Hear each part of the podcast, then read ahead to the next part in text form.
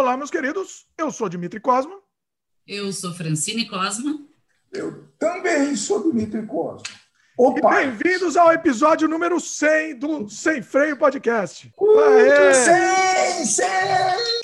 Continuamos descendo uma ladeira desgovernada em conversa em que tudo pode acontecer. Hoje, é hoje é um momento de comemoração, né? Programa de comemoração aqui. Nossos dois convidados aqui, nossos convidados. Por que, que vocês foram os convidados aqui? Porque vocês são praticamente os convidados que mais aparecem. Só faltou o Marcelo aqui, que também aparece muito. Hoje, assim, vai ser um especial do Sem Freio. A gente vai mostrar para vocês os melhores momentos, uma seleção de alguns dos melhores momentos. É difícil pegar todos, inclusive, né? Uma, uma seleção bem legal, bem divertida. Porque houve vários melhores momentos também, né?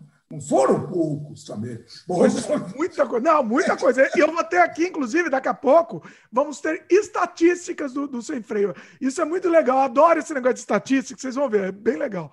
Bom, Antes de, de, soltar o freio aqui dos 100 programas, vamos fazer um jabá aqui. A gente está disponível em vídeo no youtube.com/barra Dimitri Cosme, também áudio no Spotify, Apple, Google, Anchor, entre outros. Segue a gente, que aí você recebe avisos de programas novos. A gente está disponível também no dimitricosmo.com, que além do podcast, você encontra outros trabalhos meus, como filmes, games, artes, etc. Está tudo lá no dimitricosmo.com, D-I-M-I-T-R-I.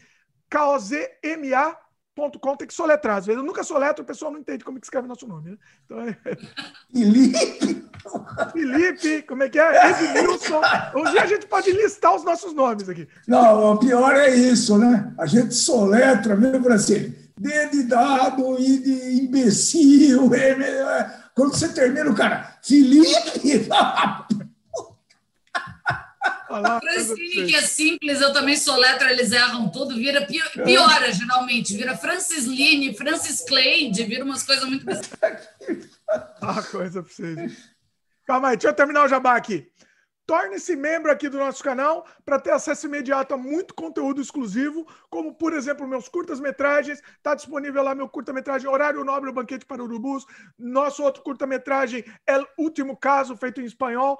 Uma outra novidade, está disponível também o nosso curso completo de efeitos especiais, exclusivo para os membros, duas horas de curso completo. Você vai virar um, um, mestre de efeitos especiais. Você vai fazer, aprender a fazer prótese para filme, aprender a fazer até dente. Você vai conseguir fazer dente ou de vampiro ou dente zoado, o que você quiser. Perfeito, perfeito. Fazer o seu molde do rosto. É, é muito, muito legal, muito completo esse curso disponível exclusivamente para os membros imediatamente. Você se torna membro, você recebe esse conteúdo. Muito bacana. E além disso, você continua ajudando a gente a produzir conteúdo 100% independente aqui no canal, sem medo de pisar no calo de ninguém. E a gente vai continuar. Mais quantos mais? Hoje é 100, vai mais quantos ainda? Sei lá, se depender da pandemia, vai longe isso. Vai, vai ter que soltar muita coisa ainda. Acho que vamos chegar a mil durante a pandemia. Pô, também acho. Teve um momento. Você sabe o que é 100 podcasts? É São muito... dois anos, um pouquinho mais de dois anos, se considerar um por semana, né? Então, se fosse um por semana, seria é, um, é, seriam dois, mais de dois anos, um pouco, né? É. O que acontece? O nosso primeiro episódio. Vamos lá para estatísticas já. Nosso primeiro episódio ele foi ao ar no dia 3 de maio de 2019. Mas durante essa questão da, da, da quarentena tal, a gente acabou fazendo alguns especiais, dois por semana. Então, assim, acabou aumentando um pouco, né? Hoje a gente mantém um por semana ainda para manter e mantém sagrado, hein? Isso é uma coisa muito difícil. A gente mantém sagrado, não ganha nada, mas a gente, a gente se diverte. É, precisa ter alguns obcecados né, para isso, certo, Francisco? Com certeza. Senão, mas... senão ninguém mas... sobrevive muito tempo nesse meio. Não.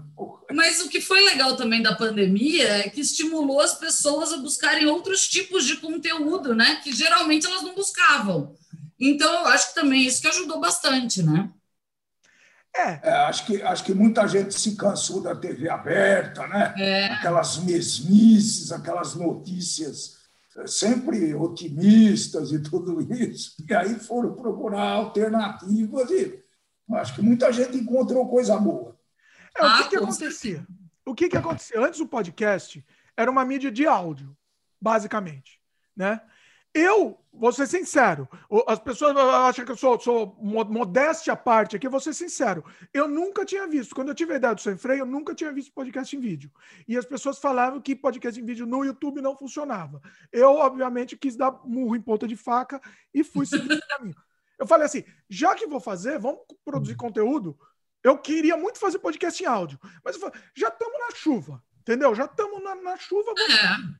Vai fazer um conteúdo, faz dois em um. Então a gente tá fazendo. Né, é, a, a, minha ideia foi fazer esse conteúdo dois em um. Já coloca no YouTube mesmo em vídeo também. Né? Por muito tempo eu tinha um podcast. Meu pai, a Fran acho que não, não, não lembra. Meu podcast inicial, eu tinha dois podcasts há muito tempo, com, com um falecido amigo, falecido. Como é que se fala? Figurativo. Não é mais amigo. Figu... Não, ele não, não, é que ele não é, desapareceu, né? Não é que ele é inimigo, mas desapareceu, então figurativamente falecido amigo, que inclusive, Julião, beijo no coração aí. Mas o que acontece? A gente tinha um podcast só em áudio, que era a tendência. E podcast em áudio era muito restrito, né? Era uma coisa muito nerd. Era muito nerd. Você precisa ter um curso para escutar podcast em áudio. E... Ah, mas é, eu, eu, eu era muito assíduo de terra estrangeira. Então, então, tinha o Terra Estrangeira, que era com a Fabiana é. também, e tinha Isso. um realmente, que aí era, era tipo sem freio, só que era é, é, de assuntos gerais, só que era editado. Esse que era o, o, o, a, a, o grande pulo do gato. Na verdade, o pulo do gato do sem freio foi esse, de não ser editado. Porque naquela época a, tinha uma mentalidade que o podcast tinha que ser inteirinho cortado, não poderia ter um espaço nenhum em branco. Entendeu? Você não poderia ter o. É, não, não poderia ter nada. E, e, e, essa mentalidade ficou por muito tempo. As referências eram o Nerdcast, o, o Matando Robô Gigantes, as referências do Brasil, né? E o Matando Robô Gigantes, que tinha uma mania de cada piadinha que a pessoa faz, ele botava uma vinhetinha sonora, assim. Isso, no começo, era simpático. Mas isso cansa. Nossa, mas imagina a trabalheira de fazer isso, pelo ah, amor de Deus. Sem encontrar o trabalheira, né? Isso cansou, mas cansa, né? Que cansa também. Lógico. Só para você ter uma ideia. Cada episódio do Terra Estrangeira, eu e o Júlio editávamos juntos, a gente dividia a edição. Então, eu ficava um dia full time editando e depois eu passava para ele a edição e ele ficava mais um ou dois dias full, time, depois voltava para mim, eu ficava mais um dia. Ou seja, dava quase, sei lá, dava quase três, três dias, quatro dias full time, um episódio Nossa, do podcast. Entendeu? É uma loucura. Óbvio que não ia ter retorno. Né? Óbvio, não tem como. Óbvio que não. e, e é assim, e, e, isso que acabou o projeto. Isso que matou o podcast. O, o, o Terra Estrangeira matou até o, o outro também. O outro a gente até pensou em voltar quase ao vivo, mas a gente não conseguia ter a mentalidade de é um papo de bar, é um papo de boteco. E foi aí que surgiu o Sem Freio, entendeu? Papo de boteco, todo mundo aqui conversando. Um dia a gente tem que fazer bebendo, hein? Não fizemos ainda. Não fizemos, hein? Ó, perdemos essa oportunidade, hein? Podia ser hoje, né? Podia ter sido. Ah, que... Olha aí. Aqui é muito cedo no Brasil, eu não estou bebendo, parei. Ô, Dimitri, tem um, da... nos Estados Unidos tem uma. Eles usam um chavão que em algum lugar do mundo já são 5 horas da tarde, já pode beber. Já pode. Os americanos sempre usam esse bordão. Olha só, devia, hein? Devia. Perdemos a oportunidade. Vamos fazer. Eu fiz um, um podcast. Ah, e, e o surrealmente eu fazia, às vezes eu fazia bem bêbado. Vou confessar aqui. E ficava horrível. Você ainda quer insistir em fazer bebendo? Ah, não, eu não quero, pera, calma. Eu não quero fazer todos os episódios bebendo, mas fazer um e avisando, ó, estamos bebendo. A pessoa já sabe que vai ouvir conversa e bêbado. Mas oh, eu tenho visto vários podcasts que o pessoal toma uma cervejinha, um vinho, viu? Tenho tenho assistido. Até esportivo os caras estão fazendo isso. Ah, é? Olha só. É, pô. Até ah, tem, o, tem um podcast do Flow que o cara faz fumando uma. Aí já. aí já não. Aí, aí já esculhambou, né? Mas, aí assim, já dificulta um pouco. Oi? aí já dificulta Aí um já pouco. complica. O... A questão assim, aí as pessoas falam, né? Ah, o modelo do Flow. O Flow que virou um sucesso, inclusive. O cara faz fumando uma, acho que não sei se por isso virou sucesso, mas sei lá. O, eu não conhecia o Flow. Não sei se o Flow começou antes do, do, do Sem Freio, mas eu não conhecia. A minha ideia realmente foi assim: eu, eu quero ir além do, do, do, podcast que todo mundo conhece, do Nerdcast. Né? A referência de todo mundo é o Nerdcast. e, é, acho que quando a gente começou com isso, lá pelos idos do número 10, 15, a gente deu uma discutida, inclusive num dos capítulos dizendo qual seria o futuro das mídias. A gente fez uma 2010? Você está falando aí? Não, o, o, o, número 10 do podcast. Ah, tá, do número 10. Estou querendo fazer uma cronologia. E a gente falou assim que acho que a tendência das mídias era um podcast. Primeiro, porque daria oportunidade para vídeo, YouTube, e uh, som, uh, N uh, plataformas aí de, de, de podcast. Inclusive, no Brasil já tem alguns programas de rádio em podcast. Por exemplo, aquele que eu te falei do Você é Curiosos. Você é Curioso, né? Isso está. Porque a, esse programa acabou na pandemia, a Bandeirantes cortou esse programa. Sabe quanto tinha esse programa? A idade? 20 anos. Peraí, ele cortou, por que, que ele não faz online? Por que, que não faz. Não, está fazendo. Está fazendo, só que chama agora Olá Curiosos. É mais ou menos no, mesmo, no mesmo, do mesmo, no mesmo formato que tinha no rádio, só que agora é muito mais rico, né? Porque ele às vezes mostra um, um vídeo, ele comenta uma música. Então, esse programa está se.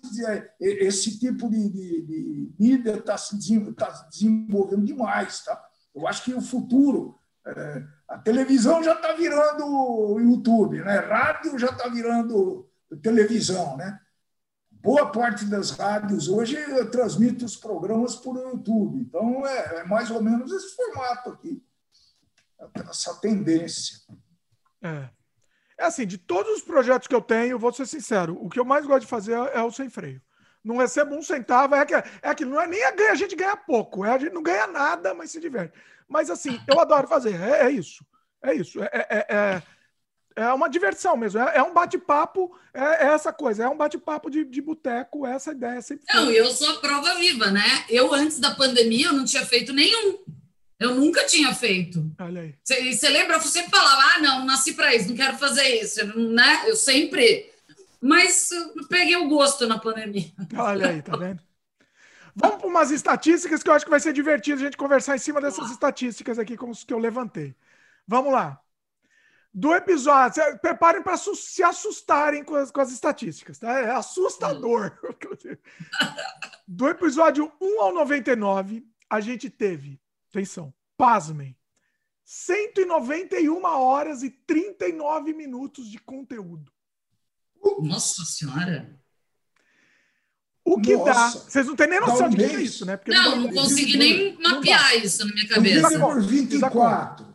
Dá praticamente oito dias ininterruptos. Você ouvindo o sem freio, oito dias. Nossa.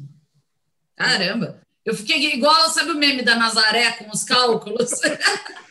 eu virei o meme da Nazaré agora tentando calcular o que, que é. Na verdade, eu não tenho nem referência, né? Pois é. Oito dias de conteúdo ininterrupto, assim. É, Caramba! É assustador. Mais de uma semana de conteúdo. Mais de uma semana. Mais de uma semana. Você só ouvir 24 horas. É, você vai colocar no, embaixo lá no, no, na apresentação, né? Essa, essa estatística. Ah, vai ficar tudo, é, vai ficar tudo na descrição. Ah, beleza. Bacana. Quem foi o convidado que mais participou? Esse você já meio que sabe. Acho que é o Francine. Não, Dimitri. Meu pai, exatamente. É o Dimitri. Nossa, é. Quanto eu investi nesse negócio, hein? Quanto você investiu? Vamos lá. Você não chuta? Ah, quanto? Oito dias? Acho que um dia e meio, mais ou menos. Não, em dia, não, estou falando em É, multiplica por 24 mais 12. É, acho que eu investi umas 50 horas por aí. Não, hora eu não sei. Eu, eu vou ter o número de episódios que você participou. É. 24 episódios. Nossa. O seu um primeiro episódio quatro. foi o. Cadê? Perdi.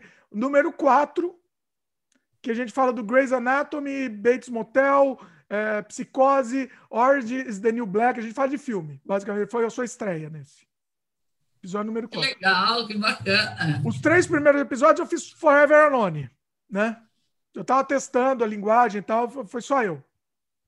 E aí, a partir do 4, você começou. Não sei se você participou de todos, aí depois eu acho que eu fiz os cinco Forever Alone e depois não teve, todos os outros tiveram convidados. Né? É, segundo lugar, eu acho que vocês sabem também. Francine. Não foi Ou a Francine. Marcelo. A Francine é o seguinte, eu vou explicar o que a Francine aconteceu. Ela, ela, foi, ela foi indo por fora da pista, aí depois ela entrou na pista. Você vai, vocês vão ver. todo mundo. Ela foi, ela estava assim, ela tá, começou a corrida e a Francine estava lá na frente. Então, só assistindo. no, no acostamento. Depois eu quis entrar na corrida. entrar na corrida. Vocês vão ver daqui a pouco. Segundo, o Marcelo. Marcelo. Marcelo. Quantos, Marcelo? 19 episódios. Ah, bastante. Marcelo Galbetti. O primeiro episódio dele foi o, o, o número. Cadê?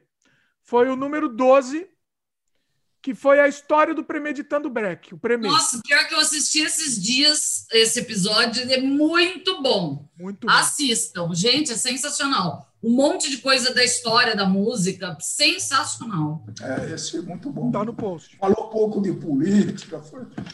Sempre tem uma politiquinha no meio, né? Não teve Mas também. Pouco, Esse pouco. do Premier acabou entrando. Só tem política na década de 70 e 80, pelo menos. Mas esse foi muito bom mesmo, viu? Esse foi muito bom, muito bom. Pois é. Em off aqui, ontem o Marcelo me ligou, ficamos conversando aqui umas três horas. Eu falei, ó, essa conversa dava para ter rendido uns três sem freio aqui, mas acabou sendo em off. Não virou sem freio. o... Grava no celular, daí você solta só como podcast mesmo. Pode ser, pode ser também. então, o... então, bom, eu falei quantos episódios? 19 episódios, o Marcelo Galbetti. Eu falo sobrenome porque tem outro Marcelo também que participou aqui, que entrou na estatística. É... Terceiro lugar. Francine. Francine. Aí fui eu. Podiou. A Francine foi pro pódio. Subiu no pódio. Terceiro lugar. Me comido pelas beiradas, eu entrei no pódio, Entrou caramba. No pódio. Pois é. Doze episódios. Nossa, tudo isso. Só que a marca da Francine é mais incrível. Por quê? Claro. Ó, porque a marca porque da Francine começou no final, na reta final. a estreia dela, a estreia é. da Francine foi no episódio número 41. É. Histórias de infância dos anos 80. Então, assim, ela entrou no, então, ela entrou no meio da corrida lá e podiou.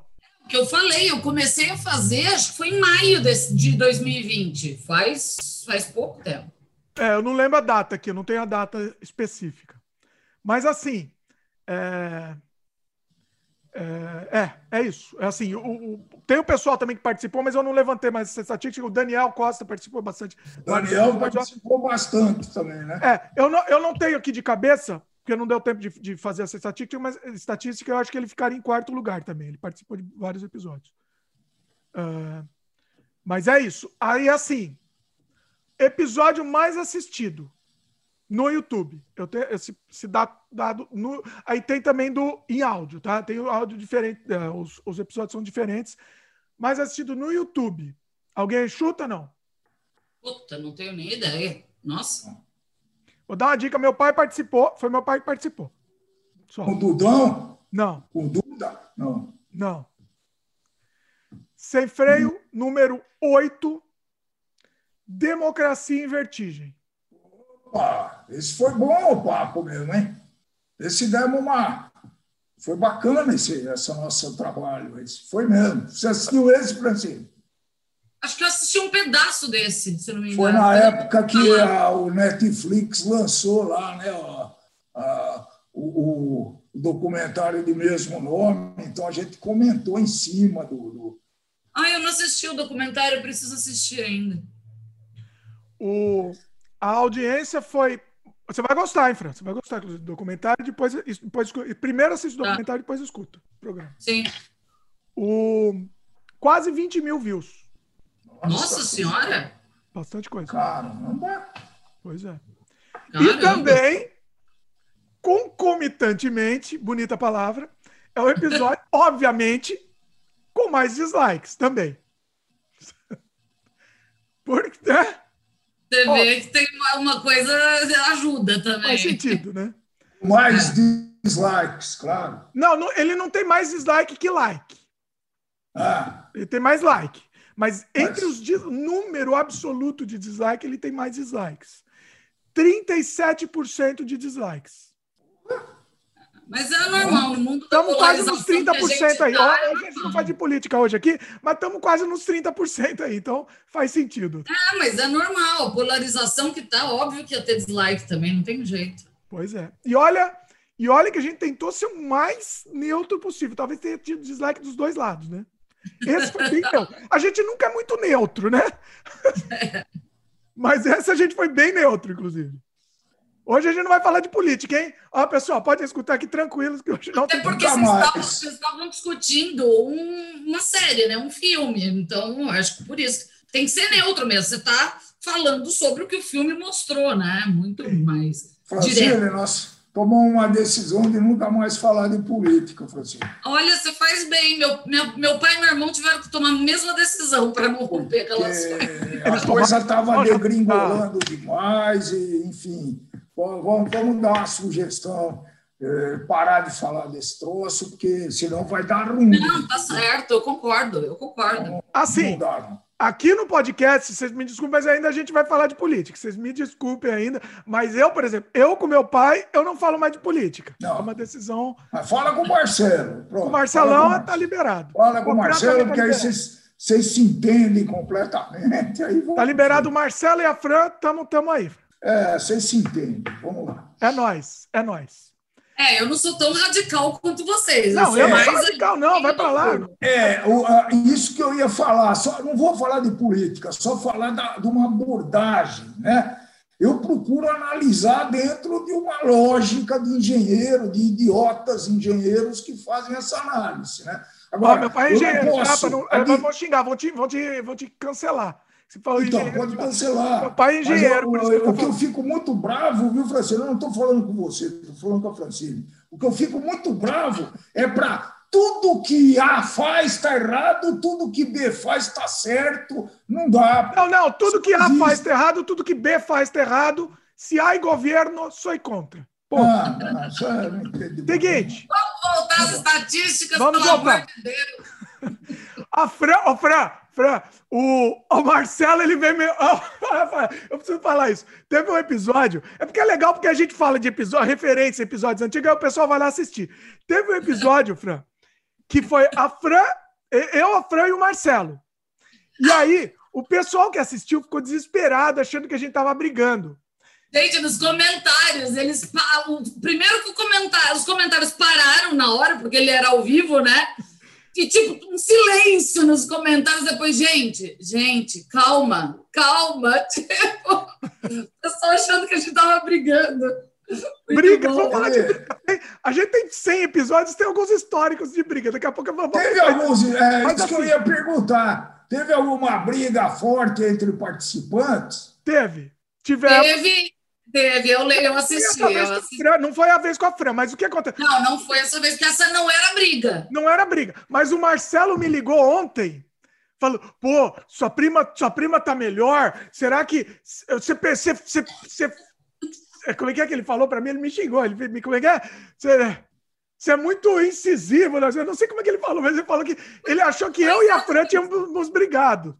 É, é conversa de italiano e de russo, dá nisso de ucraniano. É verdade, gente. A gente assina uma conversa de bar. A gente nunca briga, né? A gente fala alto, né, Francine? E defende. Falamos alto, acho que todos nós, é. e defendemos os pontos de vista com muita ênfase, com muita força. Exatamente. Eu acho que é isso. Assim, é, é, é o sangue italiano, filho da mãe. Assim, é mas eu acho que se eu e a Francine estivéssemos em posições políticas opostas, ia dar briga feia.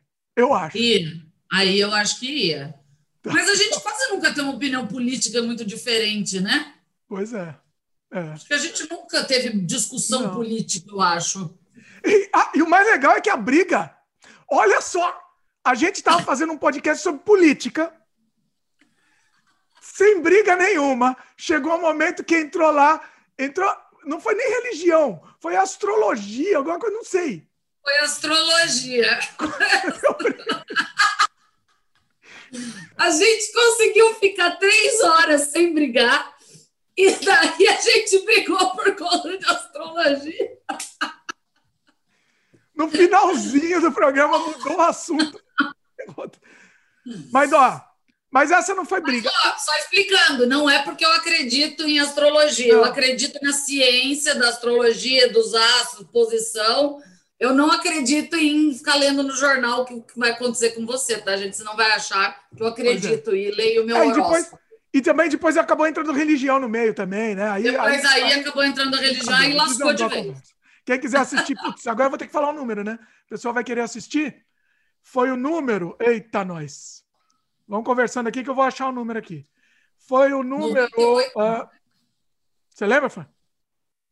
96, 98. Não, acho que foi 94, hein? Né? Não sei. 94, porque foi você e o Marcelo participando também. É, foi, foi, foi. foi. 94. Escutem também. Agora, esse não foi briga. Onde deu briga foi um podcast com o Marcelo e o Daniel. Esse eu vi. O que, que aconteceu? O que, que aconteceu nesse programa? O, o, as vibes, as vibes estavam diferentes. Francine, lembrei de um negócio, Francine. Mas ninguém saiu da reunião, não, né? Não, ninguém saiu da reunião. É uma piada interna. Nossa. Olha, é uma piada interna, ninguém vai entender, eu não vou poder explicar. Eu imagino que deve ser do trabalho aí dos dois, deve ter acontecido isso.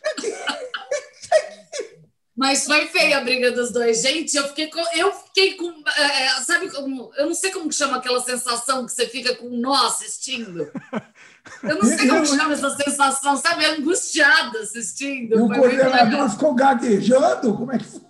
O coordenador não, não era um quebra-pau, assim, um falava e o outro falava em cima, ah, não, ah, não, ah, ah não. Um parou e o chefe? E o chefe? Fez o quê? com aquela cara deixa, de passagem. Ele ficou quieto, ele deixou o circo pegar fogo. Ué, ele gostou, tá aí. Ele adora uma briga no negócio. Ué, Espetaculoso, gostou. Ué, ah, e detalhe, era ao vivo, né? Era, acho era que era ao vivo. E como eu sou a favor da democracia que está em vertigem no mundo, eu deixei, eu, de, eu não cortei e deixei, tá no ar. Tá no ar o programa inteiro. E Mas você pretende fazer. Eles se podia deixar no ar? Não, eles depois. O que, que aconteceu? Porque essa briga, deixa eu explicar, porque não está entendendo. A briga não foi nem uma briga ideológica. Eu acho que foi uma briga conceitual e de. E de é mais do conceito da. da a, como é que eu vou dizer? A, a, a dinâmica do debate. É. E da, e da. Uma falha dessa dinâmica do debate. Acho que foi isso. Um, por exemplo, o, o Marcelo estava acostumado com, com o sem freio, que é isso, um fala por cima do outro e atropela. Ah, não, não, não é isso. Ah, e, e não deixa o outro é. falar. E, e a gente está melhorando nisso, né? A gente era pior, mas está melhorando. É, é, verdade. E até o Marcelo estava elogiando a, a Francine. Ah, não, com a Francine, ele estava falando em off. Não, com a Francine, tudo bem, ela já entende, já tem essa conversa de italiano aqui, que um fala em cima do outro e, e não tem problema. E o Daniel, ele é acostumado. Ele, o Daniel, ele é o, o orador mesmo, né? Ele, ele é... Ele profissionalmente. Trabalha, profissionalmente, ele trabalha com treinamento, né? Ele, ele, assim, você também trabalha com treinamento, você está acostumado também, vocês, vocês, estão também. Mas assim, ele o treinamento dele mais específico disso, de, de, ora, de oração mesmo, tal, né? Então ele fica parar, ele fica quieto, espera a pessoa falar e fala e não quer e, e não, não quer. Para, né? E aí ele deu um problema. Né? Aí ele ficou quieto depois. Ó, oh, você... Foi muito bom. Ele falou. Ó, não vou falar mais. Tipo, ele eu falou, não vou falar mais. Eu não sei, você me interrompe. Saiu da reunião, Francine. Saiu. Saiu da reunião. Esse saiu da reunião. Não, não saiu, continuou. Foi não, até o fim. É. Depois se acertaram, depois deu certo. Mas, de boa até dar certo foi complicado. Vamos aqui dar um. Vou voltar aqui um pouco histórico do Sem Freio. Vocês têm algum programa que vocês querem comentar específico, assim, que vocês lembram, que vocês gostaram? Ou que vocês participaram ou que vocês escutaram, assim? Ah, o, que eu, o que eu gostei, do, o, um dos que eu mais gostei foi exatamente o do Marcelo, do, que você contou, contou a história do Premier. Ah, o do Premier. Esse foi bem legal. É, eu, eu gostei de vários, eu gostei do Fiquei, eu gostei de dois especificamente que eu não participei, graças a Deus. Né? Que eu gostei quando vocês contaram as estrepulias da, da adolescência. Eita. É? E, e o outro que eu gostei muito também foi o do Márcio, que também não participei, mas encontraram outras estripulias da adolescência que a gente não sabe, viu, pessoal? Foi muito surpreendente. Eu falei, meu você, gost... você gostou porque você ficou sabendo de, de segredo. É, isso mesmo. Agora, pessoalmente, é, nós estamos devendo um, é, já pode acho que até programar, que são as músicas censuradas pela ditadura. A pesquisa. Puta, isso tá é legal, hein? Esse tema é sensacional. É, eu tenho a pesquisa, não, porque quando eu faço um negócio desse, eu faço uma pesquisa, né? Então tem umas músicas que, inclusive, está disponível. Eu tenho que fazer o meu jabazinho agora também. Está no Dimitri Fraguas Cosma Spotify, músicas censuradas pela ditadura. Olha aí. Mas não é, eu não falei, eu só passei as músicas. Então. Você pôs cálice? Tá de... Cálice? Pus cálice, claro. Ó, e... o meu toque não me permite, ó, o meu toque não me permite prometer um programa e não fazer, hein? Então, assim, tá tem que fazer. Ele vai ficar é te atazanando, Dimão. Foi isso que ele quis dizer. Oi? Não, tá bom, eu entendi, Francisco. Ainda, tem que fazer, vai ter que fazer agora. Vamos, vamos... Eu ainda tenho a, a mentalidade de um cara de 73 anos, pô. Isso não é brincadeira, não. Escuta, não, eu, o que eu gostei mais de fazer foi sobre Elis Regina. Esperava que fosse ter uma bruta audiência, mas não teve, não, por motivos afetivos e tudo isso, né? Acho que a pesquisa também foi boa, nós tratamos de vários temas, a gente dividiu por fase musical da moça, entendeu, Francisco? Porque, que legal. Porque ela, ela teve várias fases musicais, desde o começo que ela fazia o borboleta, helicóptero, será como é que era o apelido dela, né? até uma fase mais introspectiva e de, é verdade. como se diz, de, de uh, protesto mesmo. Né? É, parece que não, mas ela trabalhou bastante na ditadura, viu, Francisco? Ela, ela foi muito representativa. Inclusive, os caras não mexiam com ela, não, porque eles tinham muito respeito. Né? Eu vou mexer com esse monumento aí, depois eu vou me estrepar. Então, eles deixavam ela mais ou menos em paz. Né? Ó. Oh. É legal, esse eu não assisti, eu vou assistir. Referência para quem quiser procurar. É o podcast número 29. Sem freio número 29 sobre Elis Regina. Eu vou falando os números também para facilitar a busca do pessoal, né? Ah, que eu filmes, né? Hã? O, não, fala, Francisco, desculpa, te atropelei. Não, os que eu gostei foi o com o Marcelo do Premier, que eu falei. Eu gostei de um com o Daniel, que vocês falaram sobre. Puta, me fugiu a palavra que vocês fizeram. É... Inteligência cultural? Isso. Puta, sensacional. Esse Adorei esse. Uh, um outro que você 36, fez... ó, 36, para o pessoal que quiser escutar. Ó, eu sou uma enciclopédia de sem freio. Eu tenho uma colinha boa aqui. 36 episódios de inteligência cultural e os choques culturais.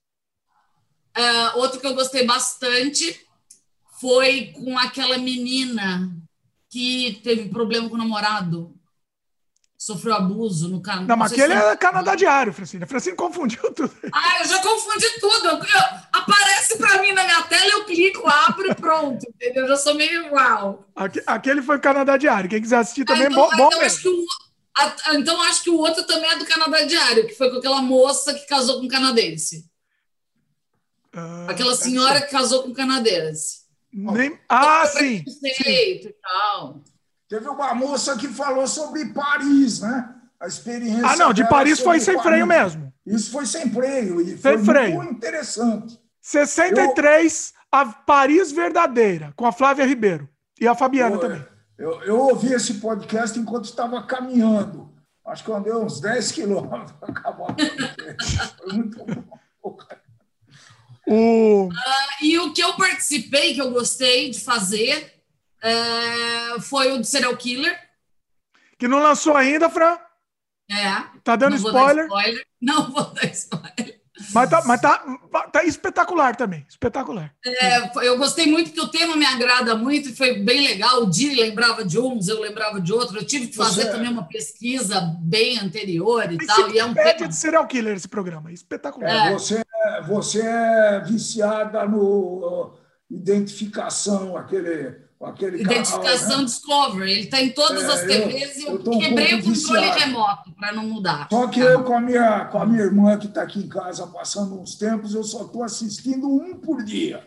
Nós nos proibimos assistir dois, principalmente antes de dormir. Não. É viciante. Então, uma é, tá indicação para para o Dimitri, pelo menos, né? Assiste, você gosta de Vivendo com o Inimigo?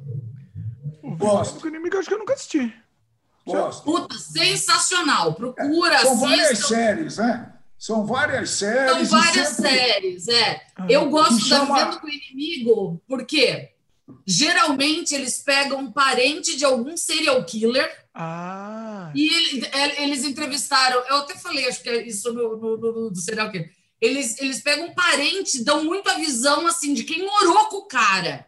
Então, eles pegaram a irmã do Ed Gein no Palhaço Assassino. Olha. Então, tem vários, assim, é sensacional, é muito bom, muito bom. Tem uma, tem uma outra série da, lá dentro do ID também, que é o Autópsia de Famosos, né? Também é legal. Não sei nem se tem do Jim Morrison.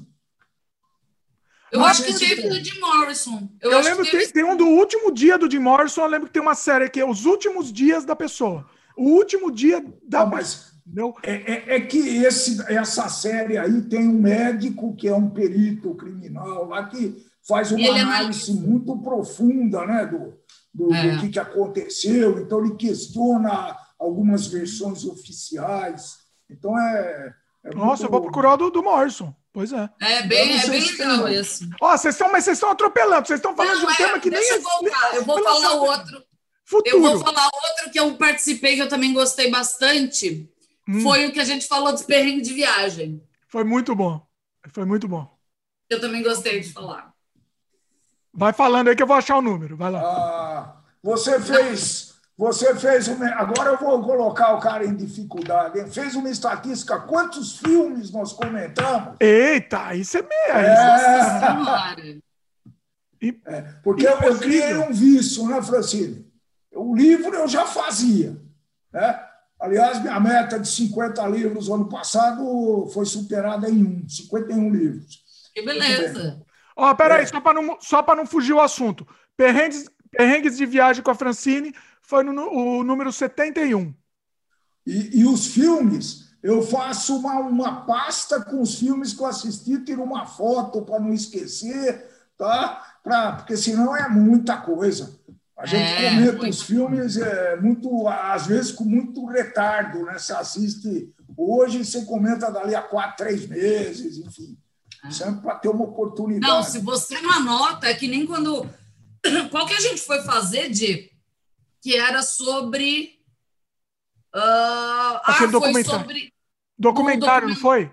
É foi o documentário do. A, a, o Dilema das Redes Sociais. É. é. 88. Aí também foi esse também foi legal fazer. Foi bem legal. Esse também foi bem legal. Esse foi caótico, né? Esse foi uma, a gente fez uma experiência. Foi a única vez que eu fiz essa experiência no, no Sem Freio, por enquanto. Pô, vamos fazer de novo. Que aí a gente entrou convidado no meio, entrou o pessoal, o pessoal que estava escutando. Foi bem legal, foi interessante isso. Foi, foi bem outra, legal, foi bem legal. Outra pergunta. Ah, mas esse eu tive que assistir o, o, as, o, a, o seriado lá umas duas, três vezes também para poder comentar. Ele é mais mais difícil, né? Mas você tem que estar mais preparado, né? Quantos convidados aproximadamente apareceram no Eita! Sem Aí freio. Foi pergunta difícil, sem, né? Sem freio. Não, só estou fazendo uma pergunta difícil, claro. É, eu tive, tinha que ter feito a estatística aí. Mas, ó, tá, a, é, a quantidade de convidado tá, tá aumentando. Vou dar um spoiler, não vou dar spoiler, vou dar um semi-spoiler. Gravei ontem um com um convidado, assim, foi, foi espetacular. Ó, não vou nem falar o que, que é, mas vou dar só um teaserzinho, é sobre cinema. Foi espetacular o programa que eu fiz convidado, convidado inédito aqui, aqui no, no Sem Freio. Vocês vão assistir. Legal. Um, bom, deixa eu falar os meus favoritos também. Eu, eu, assim, é muito difícil eu falar meus favoritos. É muito difícil, porque eu, eu todos. E aí uma coisa, um segredo que eu assisto todos, eu escuto, né? Eu não vejo, mas eu escuto depois de lançado A minha diversão é pegar, botar no Spotify, eu, vou, eu vejo pelo Spotify, escuto pelo Spotify, e, e botar e escutar, reescutar inteiro o programa. Até para ver também parte técnica e tal, mas eu, eu me divirto escutando, entendeu? Então, todos, 100% eu escutei de novo. É... O da briga você teve que escutar bastante da nossa briga para ver se podia. É, a nossa briga eu escutei de propósito para procurar se foi, se foi passamos o limite. Ai, ai. Assim, eu, eu vou meio na ordem. Assim, eu gostei muito, vocês falam de história de adolescência. Tem um que eu, o primeiro de adolescência não foi com a Francine, foi o Sem Freio 10, que foi histórias de adolescência com o Roberto, meu amigo de, de colégio. A gente também lembra de história de colégio. Também foi bom. Muito Robertão bom. teve que fazer mais também. O depois do Marcelo também, eu vou meio que na ordem, porque é, um, é muito difícil escolher aqui, então eu tô meio que vendo na ordem para lembrar. Do Marcelo, obviamente, a estreia do Marcelo do Premier foi incrível. Mas o, o Roberto, você fez mais de um, né? Roberto, eu fiz você dois. Fez um, sobre games. A gente fez sobre emuladores, é. Emuladores, é. Emuladores. É. Um que eu gosto muito, foi mais específico, foi o Sem Freio 13, que foi de cinema pós-horror. Foi com a Geisla Fernandes. Foi incrível também, muito bom. Uh, foi também esse estilo de podcast. É que a gente faz esse, faz esse estilo caótico e faz também esse estilo aula, entre aspas, né? Vamos dizer. É. Incrível também. Foi muito bom. O, o The Serial Killer que eu fiz com a Fran foi estilo aula também. Vocês vão ver em breve. Mas uma perguntinha difícil, vai. É, quantos comentários nós recebemos? Ah, isso é inferno. Ah, porra, o cara vê, vê que estatística sem vergonha que ele fez, Francisco. Eu tenho ah. uma estatística boa aqui. Daqui a pouco eu vou passar também. Mas a história dos comentários deve ser interessante. Eu gostaria de saber. É, essa não vou, não vou ter esse número. Um que eu gosto muito também, foi incrível, foi o Sem Freio 20, que foi o, jo, o Joel Caetano, cinema independente de terror brasileiro. Foi incrível, foi incrível também. Uh, nossa, é muito difícil, né? É muito difícil a gente falar. É. Ah, um muito bom que eu fico com meu pai. Esse é incrível, 24, episódio 24, Os Mecanismos do Brasil. Oh, esse foi bacana, Francisco. Espetacular. Ele foi, eu esqueci desse. Nossa, esse foi também aula, estilo aula também. Foi incrível. É, esse foi muito legal. A gente... Mas foi com base na série? Não, não. Uh, não teve não, nada não, a ver não. com a série. Foi, foi um pouquinho. É, mas a, a gente... foi uma desculpa para a conversa. Ah, e depois tá. a gente foi caçando leis que nos pareciam mecanismos. Né? Por exemplo, a velocidade de 50% por quilômetro por hora na marginal Pinheiros. Mecanismo para, da multa para, para arrecadar mais. É, enfim, a gente não sabe se é verdade, mas tem uma chance muito grande de sê-lo. Né? Foi muito legal. Acho que nós botamos uns 10, 15 mecanismos. Muito mais. Foi, foi, uma, foi um, uma lista gigante dos mecanismos que o Brasil usa. Legal, eu vou assistir. Foi, foi, incrível, incrível.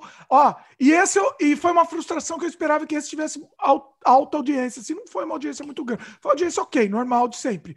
Mas... Qual é o número desse? 24. 24. Muito bom, muito bom.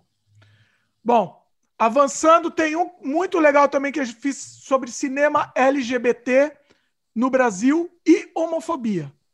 Que legal! Número 28, com meu querido Luffy Steffen. Foi incrível também. Foi também incrível. Passamos por todo, todos os trabalhos dele e, e foi uma conversa muito franca. Foi muito legal. O tema racismo acho que foi bem explorado. Calma que eu estou indo na ordem agora. Peraí. Ah, você vai, vai, vai aparecer também. Ele vai falar todos, Francisco. Nós vamos ficar aqui até não, não, não, vou, não, não vou falar todos, eu vou pular os que a gente que estão assim, ou que a gente vai discutir atualidade ou filme, essas coisas, eu vou meio que pular. Não, não, não, não é tão digno de nota, porque assim, é, é, são, são pautas mais livres, né? O, bom, você já falou da Elis Regina, 29. Muito legal um aqui é, é, é, é um meio jabá, mas foi muito legal. Foi um documento também, que foi o, o, o Sem Freio 31, que foi sobre Desamantes, nosso longa-metragem. E esse do Desamantes que eu fiz com a Geisla Fernandes, né?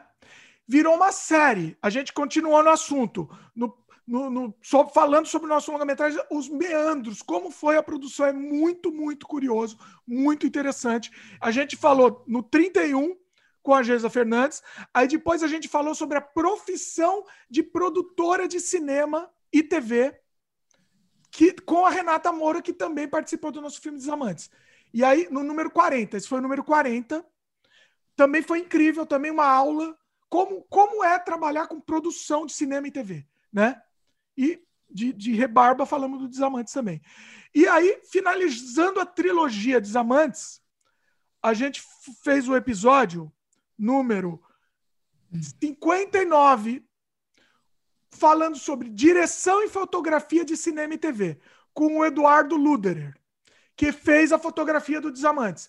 Então, assim, a gente fechou essa trilogia de produção de cinema é, vinculada com Desamantes, falando como foi, né, os bastidores, e foi muito, muito interessante, sim, foi muito. Recomendo que vocês assistam os três na sequência, inclusive, na ordem, né?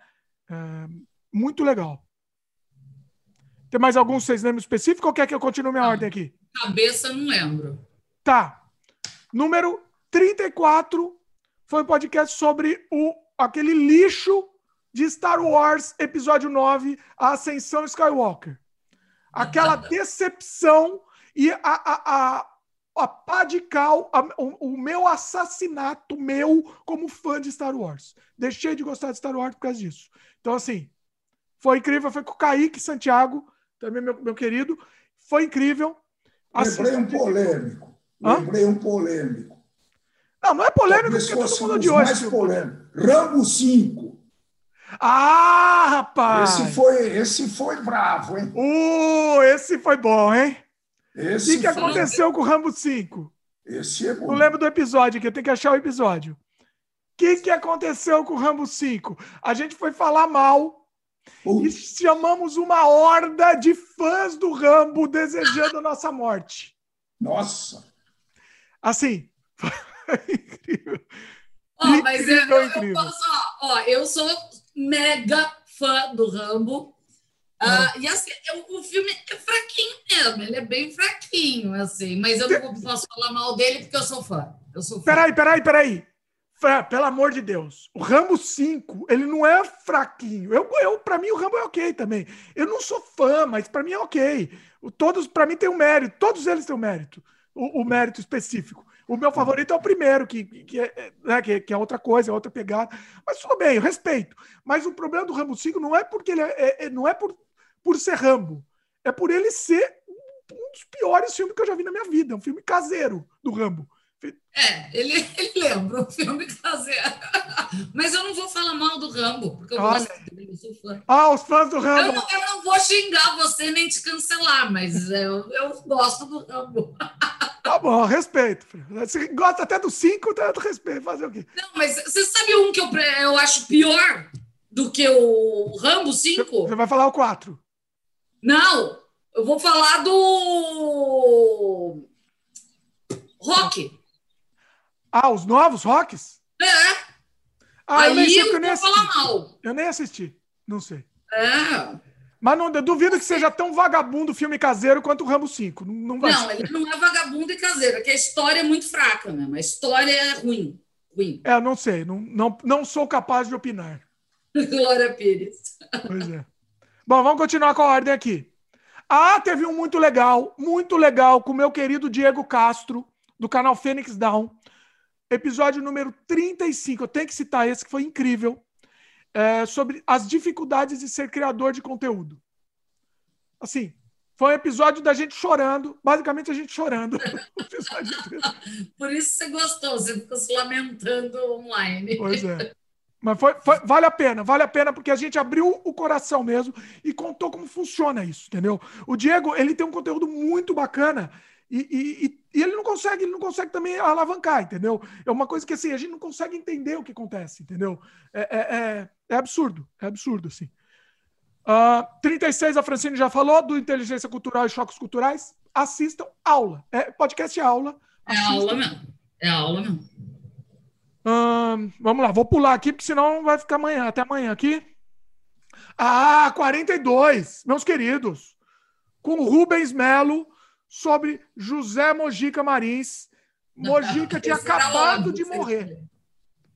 Acabado. Rubão tinha voltado do velório do Mojica. Não sei se foi no dia ou no dia anterior. Tinha voltado do velório.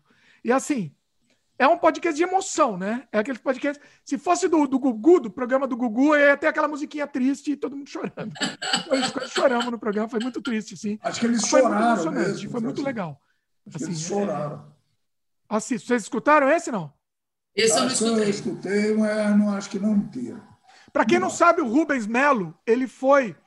É, teve um concurso de sucessor do Mojica. E o Rubens Melo foi que ganhou esse concurso, tá? Uh, sucessor do Mojica visualmente, né? Que o Rubens Melo é, é, fazia os trejeitos. Tanto é que ele fazia show junto com o Mojica, fazendo um Mojica mais novo tal. Então, assim, é, foi incrível. Assim, ele conta detalhes, como que era a convivência dele. Foi, foi incrível. Um, eu vou pular os políticos, tá? Vou pular os, os de política. Mais um de cinema que foi uma aula com Diego Freitas, episódio número 45, O Segredo de Davi. O, o, Diego Freitas, ele, ele é um diretor muito. tá, tá sendo muito promissor e ele, e ele consegue fazer filmes que parecem assim, filmes bilionários com, com recursos limitados. assim É um trabalho incrível. Diego Freitas foi, foi assim, foi um. Vale a pena, escutem também. O que mais? Aí teve, tivemos o da Francine, número 49, que foi um estouro. Não foi tão um estouro no YouTube, foi, teve uma boa audiência, mas o estouro dele foi no áudio mais. Que foi o número 49 sobre o, o, a palavra que a gente não pode falar aqui no, no podcast, senão o YouTube bloqueia. O CO, né? C-O-V-I-D. C-O-V-I-D, entenderam, né? Chega na nossa família. Então a Fran conta a experiência quando estava começando, ninguém entendia nada muito, e a, a Fran conta como estava sendo a situação que, que, o pai dela teve, teve, né? E conta em detalhes, é muito curioso, com um histórico de um tempo. Foi muito interessante, né? E ele foi bem, bem ouvido no podcast, é isso? Como áudio, ele foi muito bem ouvido. É. A versão em, em, vídeo também foi ouvido, mas o, o, o, é um dos mais, foi um dos mais ouvidos em podcast, em áudio. Legal. Eu falo em podcast, eu digo em áudio, né? No, no Spotify e tal. E o vídeo também foi ok, mas esse foi, se eu não me engano, o campeão no áudio de, de, de audiência. Legal. Depois disso. Ah, do nosso querido Ernesto Stock, Fran. Nosso amigo Ernesto. É, Ernesto. Número 52. Foi também um, foi um documentário. Foi um podcast documentário viajando o mundo de bicicleta. Quem não escutou, por favor, por favor, eu imploro que vocês escutem e assistam. Fran, você assistiu? Não, eu, eu fiquei sabendo que você ia gravar e acabei não assistindo depois. Olha, que desnaturado. Muito bom. É amigo da Fran. Muito bom. Muito não, bom vou assistir, mesmo. ainda mais que é de viagem ainda, um tema que eu Olha, adoro. Foi assim, foi, foi incrível a quantidade de informação que a gente aprendeu com esse podcast, assim, aprende com, ele, com esse podcast, com esse episódio, é incrível. É, é ele foi de bicicleta, né? De bicicleta. Ah, é, eu lembro, eu, fui, eu, eu, gostei também. Depois veio o 53, que foi sobre surrealidade, nosso jogo que foi redescoberto. Então eu fiz Ah, isso foi legal também. Esse foi muito legal. Esse eu assisti, muito legal. Foi bem legal. Foi com a Cíntia e a Cristiane, que fizeram junto comigo o jogo original em 99. A Cristiane, inclusive, foi, fez a voz da Mulher Lâmpada, né? Então ela imita a Mulher Lâmpada lá no programa. Então, assim, é... foi incrível. A gente contou em detalhes, foi incrível. Mais de três horas também de programa. Em seguida, eu fiz uma experiência. Eu, eu e a Elaine Trash fizemos um falando sobre processo criativo e a gente fez um brainstorm em forma de podcast, número 54. A gente fez um brainstorm para criar um roteiro, criar uma história ao vivo, né? E depois a gente lançou um outro podcast que nunca na história do podcast universal alguém fez. A gente fez um podcast com making off da gravação desse curta-metragem que a gente criou. Então, assim, sem corte, foi a gravação inteira. Foi, aí foi o número 75. Que a gente Bacana. primeiro fez o, o, o, brainstorm e depois a gente gravou o podcast. Foi incrível também. O um, que mais? Nossa, é muita coisa, né, pessoal? Muita, coisa. Fizemos um sobre homofobia também, muito interessante. com o menino novo. Eu entrevistei um, um, um, menino novo, Guilherme Cabuloso, o nome dele, número 55, foi interessante também. Tecnicamente não foi tão bom o áudio, porque o áudio dele estava dando umas falhadas tal, mas eu acho que vale pelo, pelo registro, né? Pela conversa. O que mais? Fizemos um com o com, meu tio, irmão do meu pai. Ah, histórico. Dois, na verdade, a gente fez dois muito interessantes. O futuro depois do COVID, muito interessante. Previsões, né? Suas bolas de cristal, número 61. E depois a gente fez sobre um. Fiz exército durante a ditadura militar. 64. Nossa, esse foi legal também. Como registro histórico, esse foi legal. Foi bem bacana esse. Vale a pena, vale a pena. Aula também, podcast aula, muito bom. bom, o que a gente já falou, vou pular aqui, tá? Então, vou... O de racismo, que aí meu pai tinha comentado, com a Maíra Ribeiro, número 68. Vocês escutaram, né? Vocês dois Sim, escutaram? Sensacional, sensacional. Muito bom, vale a pena mesmo, vale a pena. O de ilustrador de brinquedos, quadrinhos e games com Marcelo Materi, número 67, muito bacana. Marcelo tem um trabalho incrível. Ele, ele ilustra, por exemplo, as capas oficiais para os brinquedos, brinquedos, quadrinhos também de Transformers, Transformers, faz um monte de coisa bacana, assim, mostrou, é um podcast muito visual. É importante vocês assistirem, verem esse, né? Muito importante ver. E eu fiz depois um outro com o Marcelo, que é o podcast. Bom, vou entrar com essa estatística agora? Vou entrar, para não ficar só falando episódio o podcast mais longo até um determinado momento era o nosso aqui, desse trio aqui que, que, que, que participa aqui, que era o podcast número 66, com a Francine e meu pai também. Qual era o assunto? Era fake news, antifa, racismo, pande pandemia, etc. 3 horas e 20 minutos. E 17 segundos, para ser mais específico. Era o mais longo. Mas aí depois vocês foram desbancados pelo episódio número 81 sobre action figures, sobre coleção de action figures, com Marcelo Materi também. 3 horas, 26 minutos e 50 segundos. Eita. E, tá e cortado, hein? Eu tive que cortar, porque senão o Spotify não deixaria publicar. Não cabia. Aquele que a gente fez, que a gente brigou com, com, o Marcelo, também foi longo, foi mais de três horas. Foi também, mais né? A gente tem muitos com mais de três horas, tem muitos. Mas, assim, minutos contam no recorde aí, né? Então, esse aí ganhou. Se vocês quiserem desbancar esse recorde, beleza, estamos aí para isso. Mas, por enquanto, por enquanto, até o 100 é esse daí, número 81 de coleção de action figures. Esse, inclusive, recomendo fortemente que vocês não só escutem, que vocês vejam também. Porque ele é muito. A gente mostra muita coisa, né?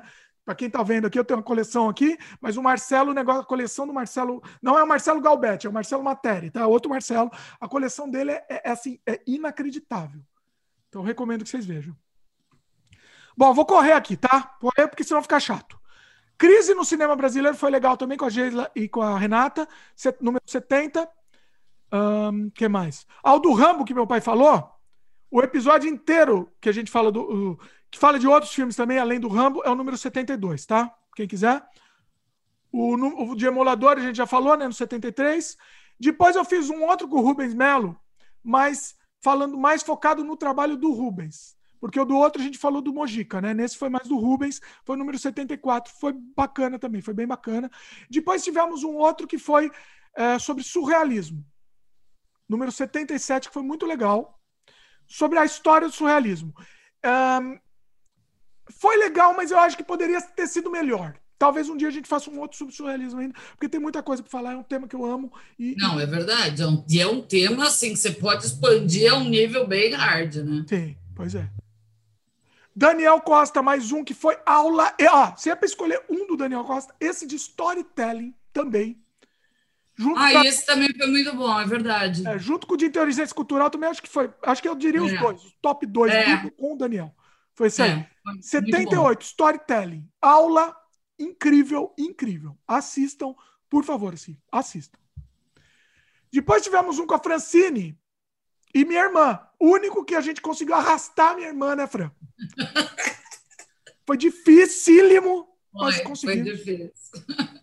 E olha, eu tenho outros temas que eu quero fazer com ela. Não, não vai. Não tem jeito. Então, assim, por enquanto, o único registro que temos dela é o número 80, Vexames na Adolescência dos anos 90. Meu pai assistiu esse, não? Tá passando nervoso? Assisti, sim. Passou Assisti. nervoso? Mas esse aí eu preferi esquecer. tá louco. Mas, mas passou muito nervoso nesse, não? É, passei um pouquinho, sim. Coisa que você não Meu sabe, pai me ligou para saber o que eu falei. Eu falei, assiste o treco! Oh, oh, oh. Não, não. Eu, eu tô com medo de assistir o treco. Olha o nível da coisa. Olha como a, a família Veja bem, a família não assiste mesmo. Então tem um que. Ele, ele queria saber o que falou, mas ele não queria assistir. Entendeu? Assim, é, é, é a família não assiste. É, é, a vida. Eu, eu, eu não sofro mais com isso. Sofri muito já, mas não sofro mais. 82, número 82, cinema e morar, morar em Hollywood e terror. Tudo meio que misturado com uma entrevista com a Fabiana Servilha, que é diretora de cinema também, faz filmes de terror e morou em Hollywood por um, um, tempo, teve uma experiência com cinema também de Hollywood. Foi bem legal também com a Fabiana é, Servilha. Recomendo que vocês, vocês assistam. E depois eu fiz um outro com ela, para um outro lado, completamente diferente, falando sobre sexo tântrico. Assim. Ah, esse eu vi, é muito bom também. Muito bom. Número Muito 93. legal, ó. 93, vale a pena. Escutem. O que mais? Vamos lá, estamos acabando. Estamos indo aqui, estamos acabando. Daqui a é, pouco a gente vai 93 um... é bem recente também. Eu acho que eu ouvi isso daí caminhando também. Qual? Esse sexo tântrico. Aí Olha aí, é só a gente falar sexo, todo mundo escuta, hein? Vou fazer só uma. É, essa palavra mágica, né? Falar uma coisa. E teve uma alta audiência, claro. Óbvio, né? Não, sem dúvida nenhuma. Um, tá.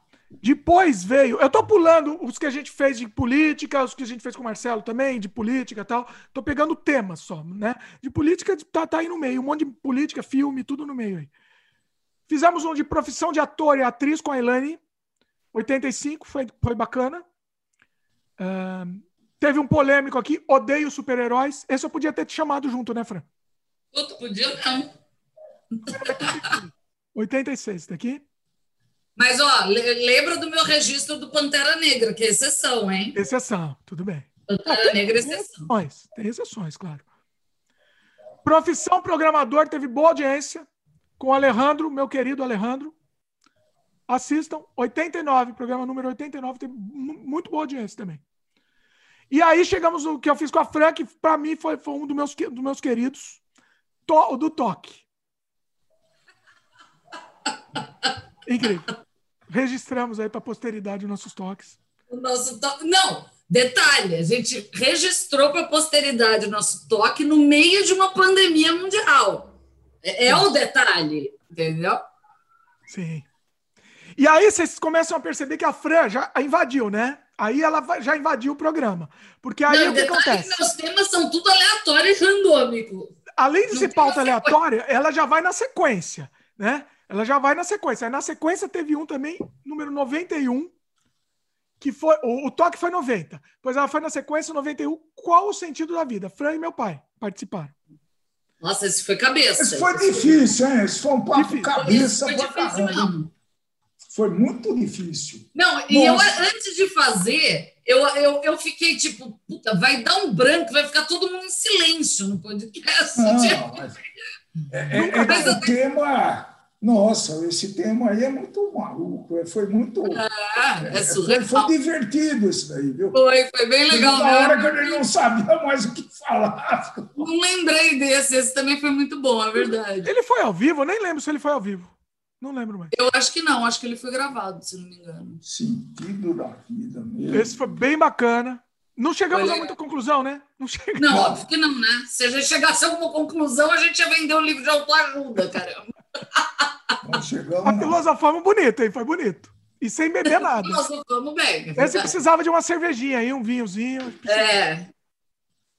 Depois, bom, vamos lá. É, vou pular o de política. Aí, esse daqui tá no meu coração. vocês já devem saber, né? Número 95, sobre The Doors e Jim Morrison. Esse foi, foi assim. Você teve duas, duas participantes nisso aí, né? Duas participantes. Programa de mais de três horas, falamos tudo, tudo sobre The Doors e Jim Morrison. Assim, foi incrível. E elas conheciam muitos detalhes, né? Sim. Elas são estudiosas no, no assunto. Sim. Eu já conhecia muito, né? Mas eu nem precisava ter conhecido, nem precisava conhecer, só deixar elas falarem, porque elas já dominaram o assunto. Assim, foi incrível. Incrível. Uh, e assim, você não precisa de, nem necessariamente gostar da banda. Eu gosto muito de biografia sem. Eu não, nem Às vezes assisto filme, de biografia, filme biográfico sem gostar da banda, sem gostar do cantor, porque é, é legal ver o por trás, né? Vocês não, vocês não acham isso? Muito, não. Assim. Não. não.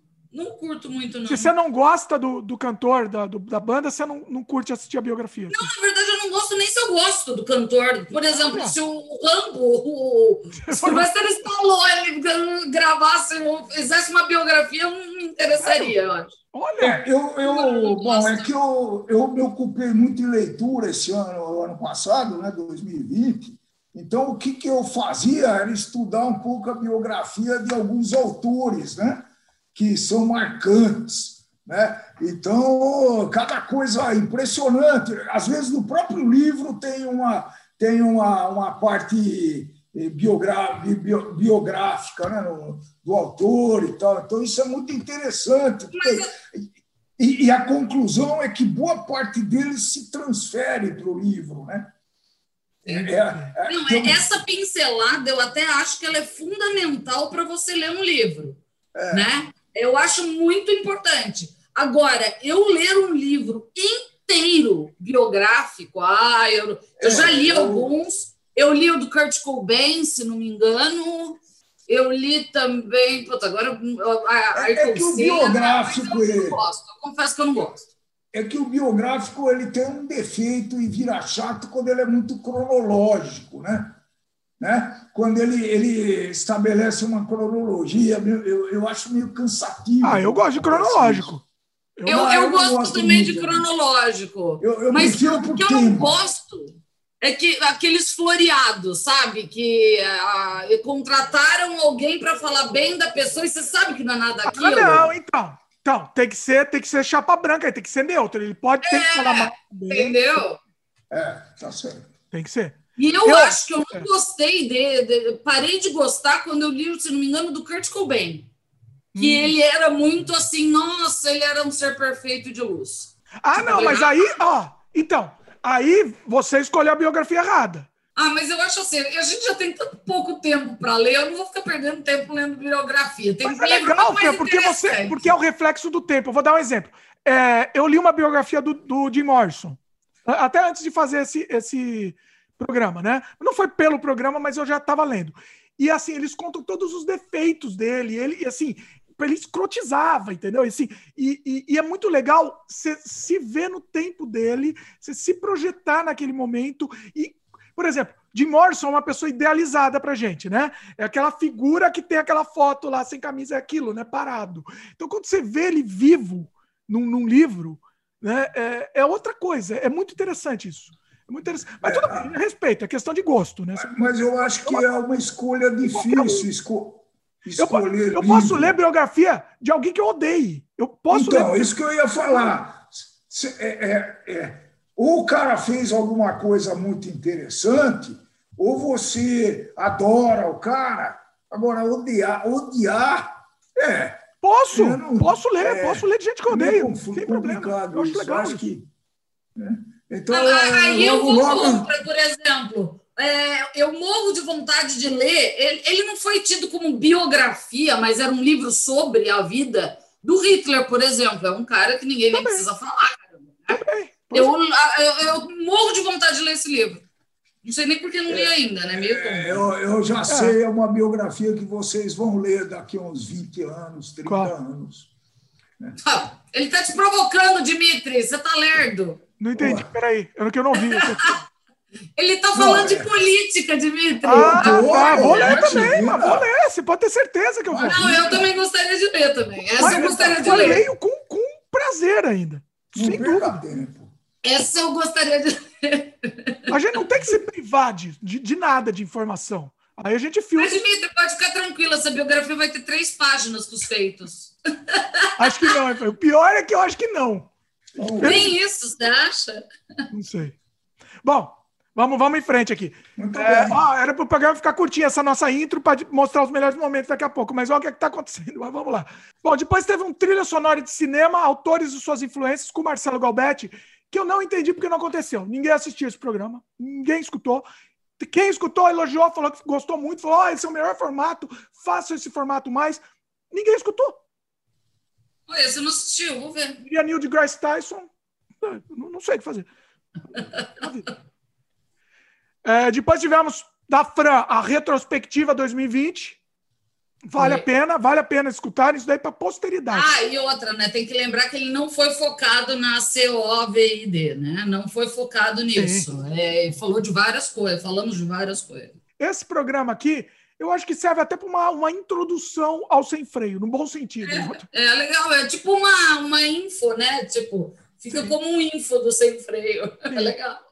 E agora a gente vai mostrar para vocês alguns dos melhores momentos. Alguns, tá? Não dá para não dá para pegar tudo assim. Tem muita coisa legal que aconteceu, muita coisa não só divertida, muita coisa informativa, coisa triste, coisa que mais? Me ajudem aí, por favor. Não, coisa curiosa, né? A gente falou curiosidade Curiosa. foi o que a gente mais falou, né? Eu acho. E deu conflito. E agora fiquem, meus queridos, com os melhores momentos. Existe muita diferença de idioma, isso pode causar perrengue. Exemplo de perrengue que eu passei por não conhecer os termos. Eu estava em Culiacã, fui em Culiacã, é, fui passear com o gerente. Ah, foi quando ele foi me levar para ver a igreja do, do, do narcotraficantes. Aí ele ah. foi me mostrar um shopping muito bonito que fica dentro de um parque lá, tal. Aí eu falei para ele que eu estava precisando de remeras e que eu queria comprar uma remeira. Remeira? Remeira. Mas o que, que é isso? É camiseta. Você vai na Argentina e pede uma remeira, é camiseta. Eu queria comprar uma camiseta. Ah, eu já estou imaginando. Eu já estou é, imaginando que é. deve ser a remeira lá. Ele ah. ficou tão constrangido. Ai. Ele olhou para o assistente dele e, e, ele não sabia onde enfiar a cara. E, e, daí ele falou assim: Francine, você tem certeza que é isso que você quer? eu falei, eu quero isso. Aí mostrei uma camiseta para ele. Eu falei, melhor desenhar. Né? Vamos evitar problema, desenha. desenha. E daí ele me explicou que no México, remeira é outra coisa. É uma mulher da vida. É, então, é isso que eu imaginava. E eu pedi para comprar uma mulher da vida. Fantástico. Olha, eu tenho um problema com um amigo meu peruano, né? Aí eu fui falar para ele, me ligar, me liga. Meliga. Você sabe o que é a meliga no Peru, não? Não, nunca ouvi. É transar. Ai, meu Deus. Mas eu dei uma dessa também de falar alguma coisa que tinha. Ah! Cheguei pro chefe do setor e falei que eu tava. É, hoje está muito caliente, muito caliente hoje. Ele, Francine, aqui, eu não lembro o país que era. Eles só usam caliente no sentido sexual. Ah! A questão é o seguinte: será que a gente quer ter uma conversa de adulto? Porque ela vai doer? Você quer sair da Matrix? Vai doer. Você Sim. quer mesmo jogar a sua vida fora agora para começar uma vida nova e incerta, que não adianta eu substituir o certo pelo meu passado, está mudando nada. Quando você sai da Matrix, você vai para o novo que você não tem absolutamente noção nenhuma do que, que é. Nenhuma, porque é um mundo novo. Se é um mundo novo, você não conhece. Se você consegue vislumbrar o seu futuro exato, você está referenciando ele com o passado, então você não está mudando nada. A questão é, será que a gente quer ter uma conversa de adulto? Eu estou tendo uma conversa de adulto. Eu comecei a quebrar todos os meus paradigmas familiares, é, conjugais, tudo, absolutamente tudo. Eu desmontei tudo. A forma como eu me alimento da mesma coisa três vezes por dia durante três meses. Eu não mudo nada. A mesma quantidade, o mesmo peso de comida, é, os mesmos elementos no prato. Ele é balanceado e sem gosto algum. É a coisa mais insossa do mundo eu não quero ter contaminação com aquilo. Você não quer perder tempo. O objetivo é não perder tempo. Não perder tempo e ter mais qualidade na troca do paradigma. Eu quero que a troca seja efetiva. Eu não quero que absolutamente nenhuma é, sensação crie um ruído nesse processo. A princípio, a ideia é ser para sempre. Manter isso é, daí para sempre. Sim, uma hora isso fica automático. Você tem que, ter uma, você tem que vencer a inércia, né? É, não é fácil, as pessoas falam, Óbvio que tem horas que eh, cansa, enche o saco pra caramba, entendeu? Você não, não baixar a guarda cansa, demanda uma energia mental, uma disposição muito grande. Correr 7 km todo dia às 4 e meia da manhã, isso é o que eu publico, fora as outras atividades físicas. Não é fácil, causa desgaste, um desgaste físico, emocional muito grande, tem dor, uma série de coisas. Mas para mim é um preço muito baixo a se pagar pelo que está por vir a você ter controle exatamente do que você quer fazer. Não é assim, não é, ah, vou ver, vou...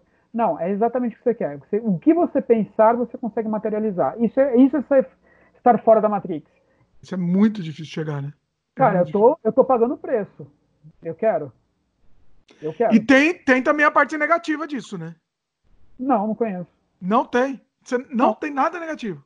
Não, se você vai mudar para aquilo que você quer fazer, o que, que tem negativo? É. É eu, eu tô fazendo um pouco disso, mas eu não consigo falar. Você é extreme. O seu paradigma acabou de me falar querer assim. Será que é tão bom assim mesmo? O seu, o seu... É, o, é o bife lá do cara lá no, na Matrix. Ah, eu prefiro comer o bife lá no restaurante dentro da Matrix do que comer a papinha lá na nave lá. Exato. É mais ou menos isso, entendeu? Mas agora o seu paradigma falou, pô, será que é tudo isso mesmo? E é. Entendeu? Olha e é porque o seu inconsciente se comparou com uma densidade de movimentos muito grande que não está acostumado. E eu estou falando isso com convicção. E quando alguém afirma com convicção uma ideia que é completamente oposta à sua, o inconsciente ele quer rebater, porque aquilo vai tirar da zona de conforto. Sim. Existe um software mental que controla as pessoas, entendeu? E isso está se mostrando muito evidente para quem conhece esse tipo de assunto. É muito evidente, é muito sim, sintomático, é, é, é direto, entendeu? É relação de causa e efeito. Não vou falar o nome dele, dá vontade, mas eu não vou, tá? O cara é russo, mora no Canadá e quer falar o quê? Se liga, tio. Vem sentir o cheiro de bosta que os comunistas, sem, sem S no final, deixaram aqui. Mal informado. Ele tem razão. Ele tem razão. Os comunistas pegaram. Exatamente, realmente, isso a gente concorda. Os comunistas, todos os governos comunistas do Brasil os governos do PC do B, os governos do PSTU acabaram com o Brasil. É, são governos comunistas. Sim. Entendeu? Teve Gênio Quadros, o primeiro. É, não, começa com o Juscelino Kubitschek, um comunista. Depois tem, aí tem Costa e Silva, tudo comunista. Tudo comunista, comunista. safado. É. Comunista safado. É. Fernando Henrique. Fernando Henrique, que é mais comunista que o Fernando é, Henrique. Pô. O que foi depois do Collor, também comunista, né? O Itamar, Itamar, Itamar, Itamar Franco. Comunista. Outro comunista. Itamar só queria saber de samba e de mulher. Queria saber de mais Comia é. criancinha, inclusive. Ou, ou, de, é. ou de reviver Fusquinha. Ou de reviver é. Entendeu? Temer, comunista safado. E vampiro. Eu vampiro. acho que tem que colocar que é comunista safado e vampiro. Eu acho que ele podia pegar e fazer.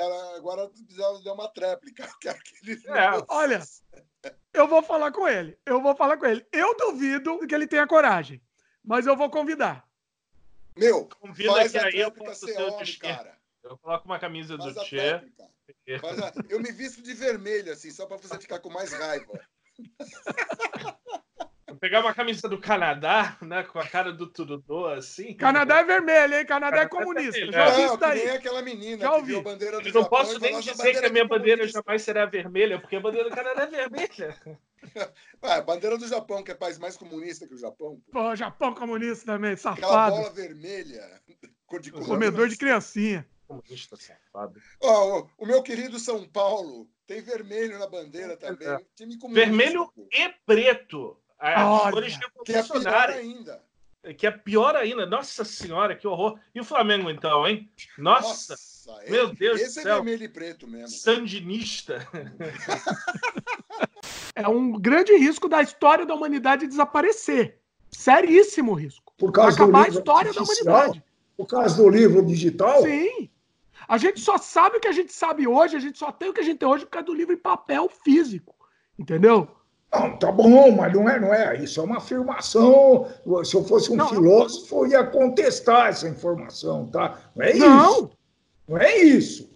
É que na época dos nossos ancestrais lá não existia esse recurso. Quando existia, não, mas se existisse, se existisse, a gente não teria acesso. Não é uma coisa física. Do mesmo jeito que nossas fotos, nossos vídeos, vai tudo desaparecer. Tudo que a gente está falando aqui, esse podcast vai tudo vai desaparecer. A gente acha que é um legado e não é. Isso vai, vai desaparecer. Pô, mas então o nosso, nosso podcast não tem muito, muita coerência, né? O mundo está acabado mesmo, porque isso é irreversível, tá? Isso vai hum. desaparecer, vai tudo desaparecer. Não vou mais ler livro em papel, pô. A quantidade de livro que eu tenho aqui, eh, de enciclopédia, de coisa que está desatualizada e tudo isso, pô, é absurdo, né? Absurdo. Tem os é dois lados, tá? Eu não estou sendo aqui extremista, mas tem os dois lados. Eu acho que se o futuro for só os livros digitais, o saber da humanidade vai desaparecer, o conhecimento. Eu acho, não, tenho certeza. Estava até falando para minhas netas outro dia: qualquer dúvida que você tenha, não leva para casa. Uma, uma, uma palavra estranha que você nunca tenha ouvido, a, a, a bichinha está com o celular o tempo todo. Né? Só está vendo então, besteira, só vê besteira. É, a gente está trabalhando junto para que eles façam uma leitura em família, viu, Di? Ah mas não estão conseguindo ainda, por enquanto. Dão desculpa da mudança, não sei o quê, mas tudo, tudo tem desculpa, sempre tem. Mas, mas um dia vamos conseguir. Então, imagina se uma criança fosse educada, que eu acho que a escola, né, para quem tem, tem a sorte de ter pais conscientes e inteligentes e preocupados, né, com essa ferramenta do Google e dessa informação toda disponível de graça, meu Deus do céu, qual seria o meu conhecimento se eu tivesse, primeiro, o interesse de, de pesquisar esse negócio? Né? Segundo, claro, o recurso, aliás, primeiro o recurso e depois que fosse me desenvolvido o interesse de tudo que eu não entendesse, fosse procurar. Imagina, isso você está falando que não vai ter conhecimento. Como assim? Não, não não vai ter conhecimento, eu estou dizendo na parte técnica, vai desaparecer. Esses monolitos que a gente mantém aqui, esses HDs, tijolinhos, daqui a 500 anos vai ser um objeto de arqueologia lá, eles vão olhar esses tijolinhos e não vão saber o que fazer com eles, entendeu? E acabou, não tem o que fazer. É, mais ou menos, porque eu tenho todas as fotos digitalizadas da nossa época de fotos impressas que até ficavam esmaecidas e amareladas com o tempo. E aí você, você que está falando isso, uh, gravou, digitalizou, bruta do trabalho, nós dispomos isso para a família inteira, né? Ninguém ficou muito interessado, mas está uh, lá disponível para ninguém. Tá a quem eu, uh, a gente passou para eles, né? E isso sim é um registro vivo. Vai falar, pô, claro que eu estou aqui com um HD enorme, que é um HD externo, lógico que isso vai ficar obsoleto, vai ter um outro negócio que vai ser do tamanho dessa caneta e vai armazenar, sei lá. Então, mas isso está dependendo da tecnologia. Um livro não depende da tecnologia. Hum. Então, aí é que tá. Como não depende da tecnologia? Se você der um HD desse para um extraterrestre, o extraterrestre não vai saber o que fazer com esse HD o computador dele, sei lá, é quântico, é sei lá o quê, ele não tem o que fazer com esse HD. A nossa preservação é agora, beleza. Eu me preocupo em preservar tudo, tanto é que eu coloco no canal aqui as coisas para preservar. Beleza, a gente tá tendo, tá cuidando de preservação imediata e a curto prazo e talvez a médio prazo, talvez. Mas a longo prazo, isso não garante. Tudo bem, a gente tá jogando o problema para frente, alguém talvez um dia futuramente arranje uma solução para isso. Agora não é solu não tem solução. É, eu, eu, eu, eu, não sei, eu sou da opinião que para tudo vai ter solução na vida, né? Eu sou da geração que há 50, 60 anos atrás falava que o petróleo ia acabar daqui a 30 anos. Aumentou o consumo e as reservas de petróleo são maiores hoje do que naquela época. Então, eu acho que a comida, oh, vai faltar comida, vai faltar água potável, vai não sei o quê, entendeu? Eu acho que não, que o ser humano vai achar uma forma de, de resolver cada problema desse, como está achando, né? A gente ficou numa casa de uma mulher no, no, no Himalaia, assim, que era, uma, era de uma tribo bem parecido com umas tribos brasileiras, que as vestimentas são super bonitas, elaboradas, de tecido seda natural, pintada com índigo, super bonito mesmo. Só que era uma casa que não tinha nenhum cômodo, então todo mundo dormia. No, era uma casa de terra, né, chão de, de terra, e aí todo mundo dividia o mesmo, o mesmo ambiente para dormir. E a gente ficou na casa uma mulher. Então, dormia o casal, o pai e a mãe, dormia os avós, as crianças e a gente, num, num ambiente de três por três, assim. E, e, fora tinha um banheiro e uma, e uma, uma fogueira que eles faziam comida. Foram super gentis quando, a gente, quando eles perceberam que a gente estava lá. Eles colocaram numa das quinas da casa um lençol. Porque ah, eles acharam que dá uma privacidade.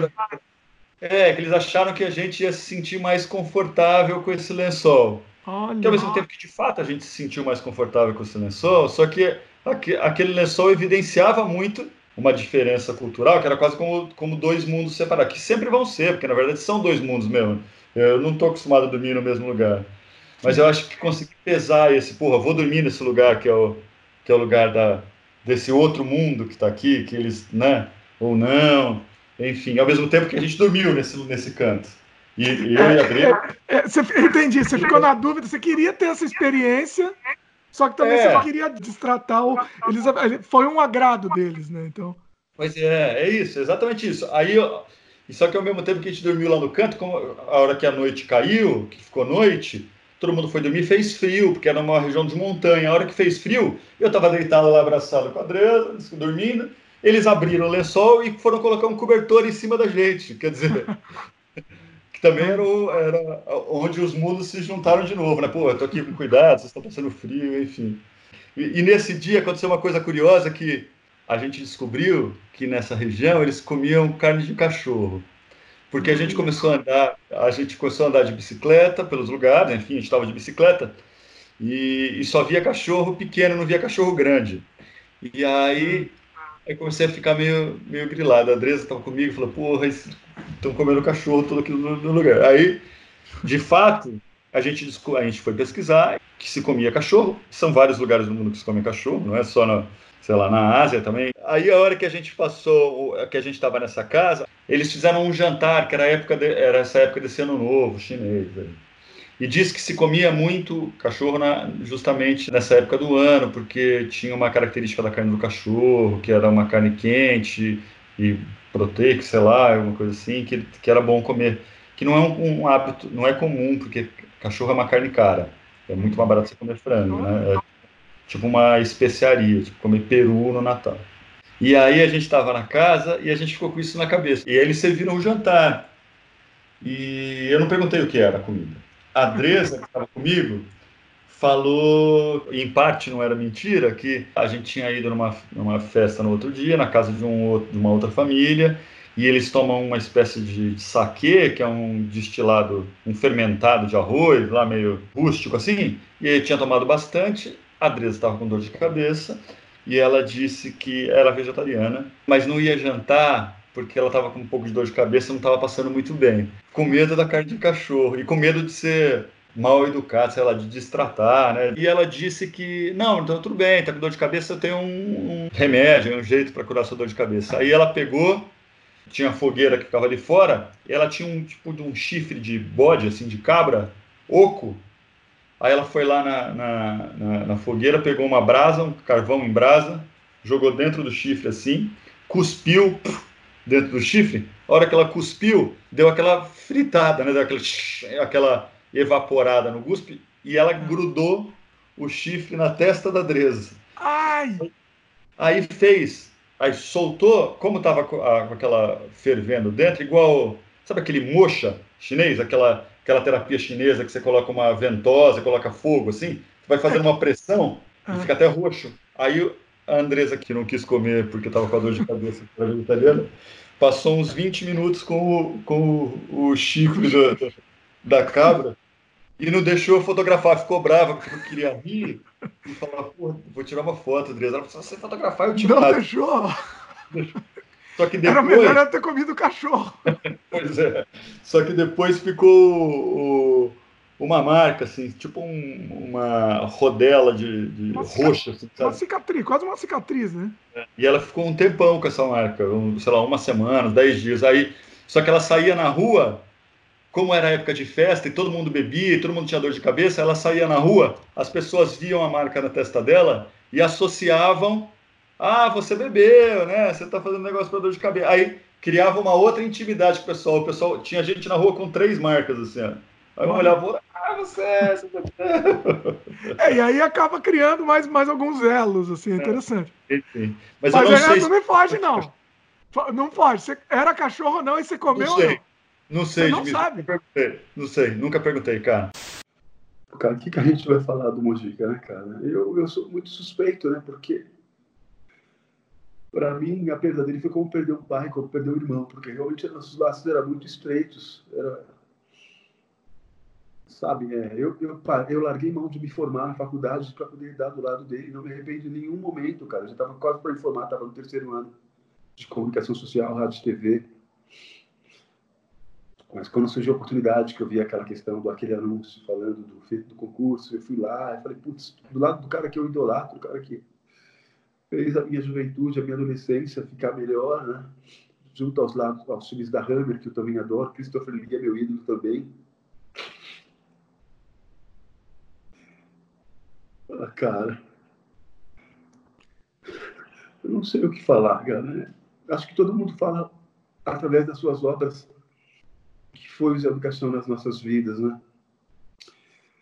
Uma pessoa generosa, uma pessoa espontânea, uma pessoa criativa, uma pessoa exagerada, uma pessoa que contava causos, uma pessoa que aumentava os causos.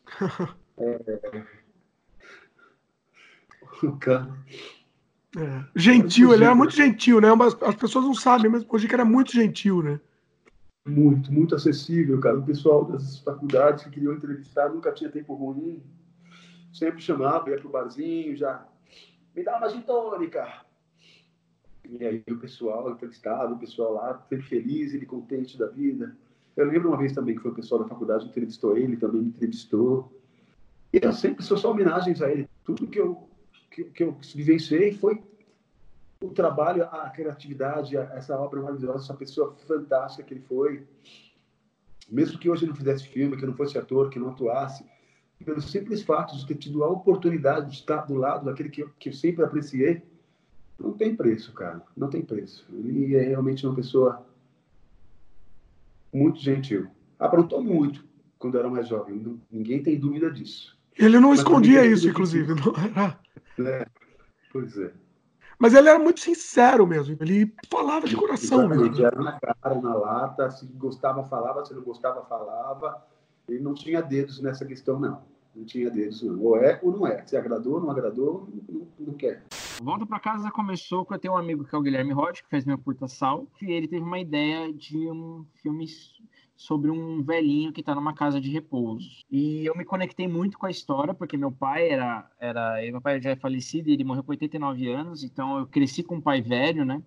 Então, falar sobre velhice é uma coisa que eu sempre quis falar aqui dentro de mim. Então, me tocou muito essa história e aí eu roteirizei ela junto com um amigo, que é o Diego Olivares, e a gente ganhou um edital da SPCine com esse roteiro. E aí a gente falou assim: quem vai fazer agora um velhinho de 89 anos? Eu falei: vai ser o Lima Duarte, né? Joguei, né? Aleatório, assim. Joguei. O não a gente já tem, né? Não, não, rapaz, é um rapaz modesto, né? Vocês percebem que é modesto. Não, é porque é engraçado. Porque, mas por que não? Às vezes ele tá lá. Não, você já tem, é isso. Um curta. E é. Enfim, a gente conseguiu um, um, conhecido nosso que era amigo, um amigo nosso, é, é, já tinha trabalhado com ele, fez uma amostra dele, tinha um contato, e aí ele conseguiu pra gente mostrar o roteiro para ele, tomar um café da manhã. A gente mostrou o roteiro, na verdade ele me pediu para contar o filme, ele não leu nada, e ele amou o roteiro e a gente filmou. Ele topou fazer o curta, né? Que, então foi uma coisa incrível pra gente, foi, e ele foi muito legal, ele foi um cara muito bacana, e a gente filmou no Asilo Real, então, o Lima Duarte contracenando com velhinhos não atores, aliás, atores não profissionais. E é um filme muito emocionante, muito bonito. Não tem nada a ver com o Davi, engraçado. Mas tem, assim, se você, se você reparar, eu, eu consigo ver algumas similaridades de estilo, assim que é uma coisa que eu não consigo mudar, assim. Eu sempre é, o estilo vai ser o seu, né? A linguagem é a é, sua. É. Mas é um filme bem sensível, assim. O fato de trabalhar com não atores já é muito diferente do Davi. O Davi é muito rígido, né? Ele é muito marcado e tal. Esse ele tem uma, leve, uma, uma, espontaneidade, uma leveza e tal. E aí é o, é o Guilherme e o Lima Duarte a cena, basicamente é um velhinho que está esperando a família vir buscar ele no dia de Páscoa. é, para passar o feriado com a família, para sair dessa casa de repouso, e ninguém vai buscar ele, ele fica lá sozinho. E aí o jardineiro do lugar resolve dar uma carona para ele. Por isso chama Volta para Casa, e é o processo dele voltar para casa dele. E o filme também tem um final surpresa.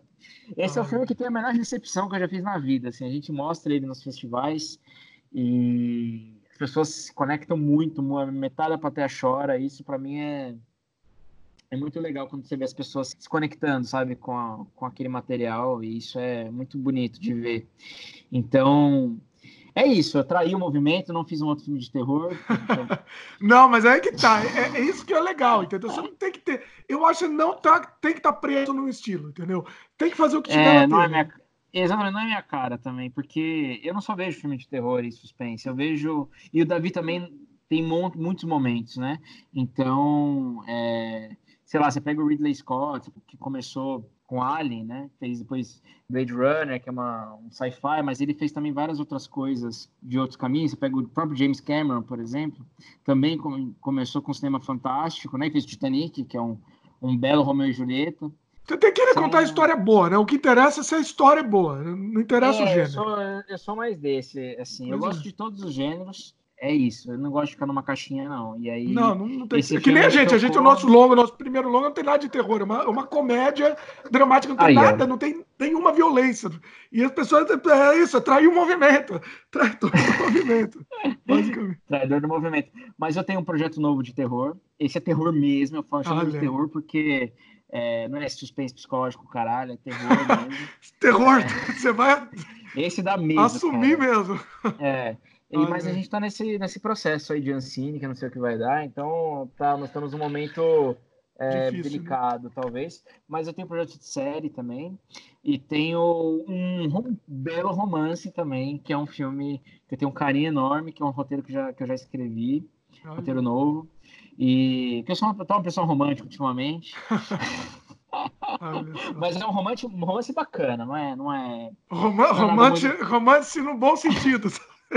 que bosta, né? Aquele que fala mal do próprio gênero. Não, mas é um, não é açucarado demais. Demais. É um pouquinho Ai, só. Porque é bom ter um melodrama na vida também. A gente cresceu vendo, vendo melodrama nas novelas, que é a cara do Brasil, é a cara da América Latina. Então, é verdade, ah, você, vê o, você vê o sucesso da Vida Invisível, por exemplo, o filme do Karim, que é Sim. é um belo de um melodrama, sem tirar nem pôr, só que feito de uma forma excelente, né? Com um grande cineasta, um grande roteiro, com grandes atores e ficou um grande filme.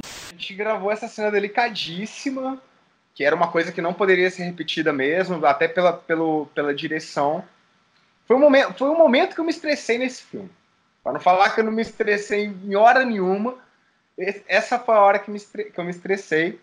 A gente estava gravando, ah, a cena, Caravaggio, não sei o que, eu pirando na, na, na luz e na sombra, lá, lá, lá aquela coisa Silêncio toda. total, ninguém respirava lá, né? Ninguém respirava, foi o momento de mais tensão da, da gente gravando né, nessa locação, nessa locação não, né, na, no filme inteiro. Sim. E aí, a gente cortou, e aí veio um bendito não sei se foi o Dimitri, se foi a Geisa, falou tem um cara aparecendo lá atrás. E era o maninho do making off. Tava fazendo making off pra gente. Aliás, um abraço para eles. Nunca Acontece, vi... né? Assim, não foi proposital, né? Mas assim. Não, não, de forma nenhuma. Eu, achei, eu, eu não tinha visto na hora da câmera. Não tem eu, como eu tava, você ver também, né? Eu tava operando a câmera, o Magrinho, ah. Magrinho tava operando a outra câmera. Saiu nas duas. Saiu nas duas. Saiu nas duas, o cara apareceu nas duas câmeras. E aí eu, eu falei que eu, eu achei que eu ia ter que sair com, com ele do set, com esse cara do set debaixo de pontapé. Eu levantei. Eu gosto da sua versão, porque cada um tem uma versão da história, isso que é legal. Conta eu, levantei, eu levantei, a gente tava, eu tava gravando baixo, eu levantei do tripé, eu dei o um review na câmera, olha aí, saí, e fui, no, e fui na janela do quarto. Você saiu, é verdade, você saiu. Você saí, fui na janela do, do quarto fumar um cigarro tremendo. Acho que você nem viu a cena, acho que você nem viu, você saiu. Eu nem vi, eu nem vi. Ah. Tremendo. Aí vocês viram, aí chegou o Dimitri e a Geisa no quarto, fala, apareceu. Aí eu voltei, dei o play de novo na câmera, Respirando fundo pra caramba pra não esgoelar o cara dentro do set. Você ficou em silêncio também? Não falou nada? Você ficou... Em silêncio, nada. Que eu lembrei, eu, o que eu lembro é todo mundo em silêncio naquele momento. Sim. Todo mundo...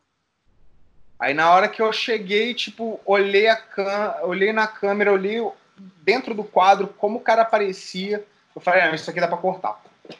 Você que falou. Falei, é. Isso aqui dá pra cortar. Eu- aí eu perguntei pra você. Aí eu falei, Dimitri, como é que você faz na pós? Dá pra cortar isso na pós? Sim, foi isso mesmo. Você olhou, foi, foi em conjunto, foi em conjunto. Foi isso mesmo, foi, foi, verdade. Eu acho que eu tava tão tenso que eu não consegui pensar também nem nisso de cortar. Acho que você que teve essa, essa jogada aí pra perceber que dava pra cortar. E aí eu vi de novo com essa mentalidade. ó, Será que dá pra tirar? Vamos- E, e- é verdade. Deu um bom Sim. trabalho aí, viu? Deu um bom trabalhinho isso.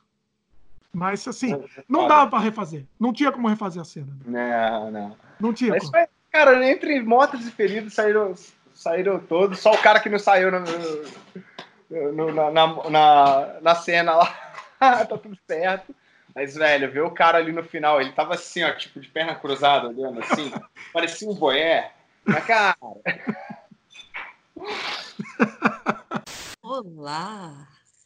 Sejam bem-vindos ao podcast Sem Freios, onde você poderá se sentir completamente livre, aberto a qualquer possibilidade, infinitas possibilidades.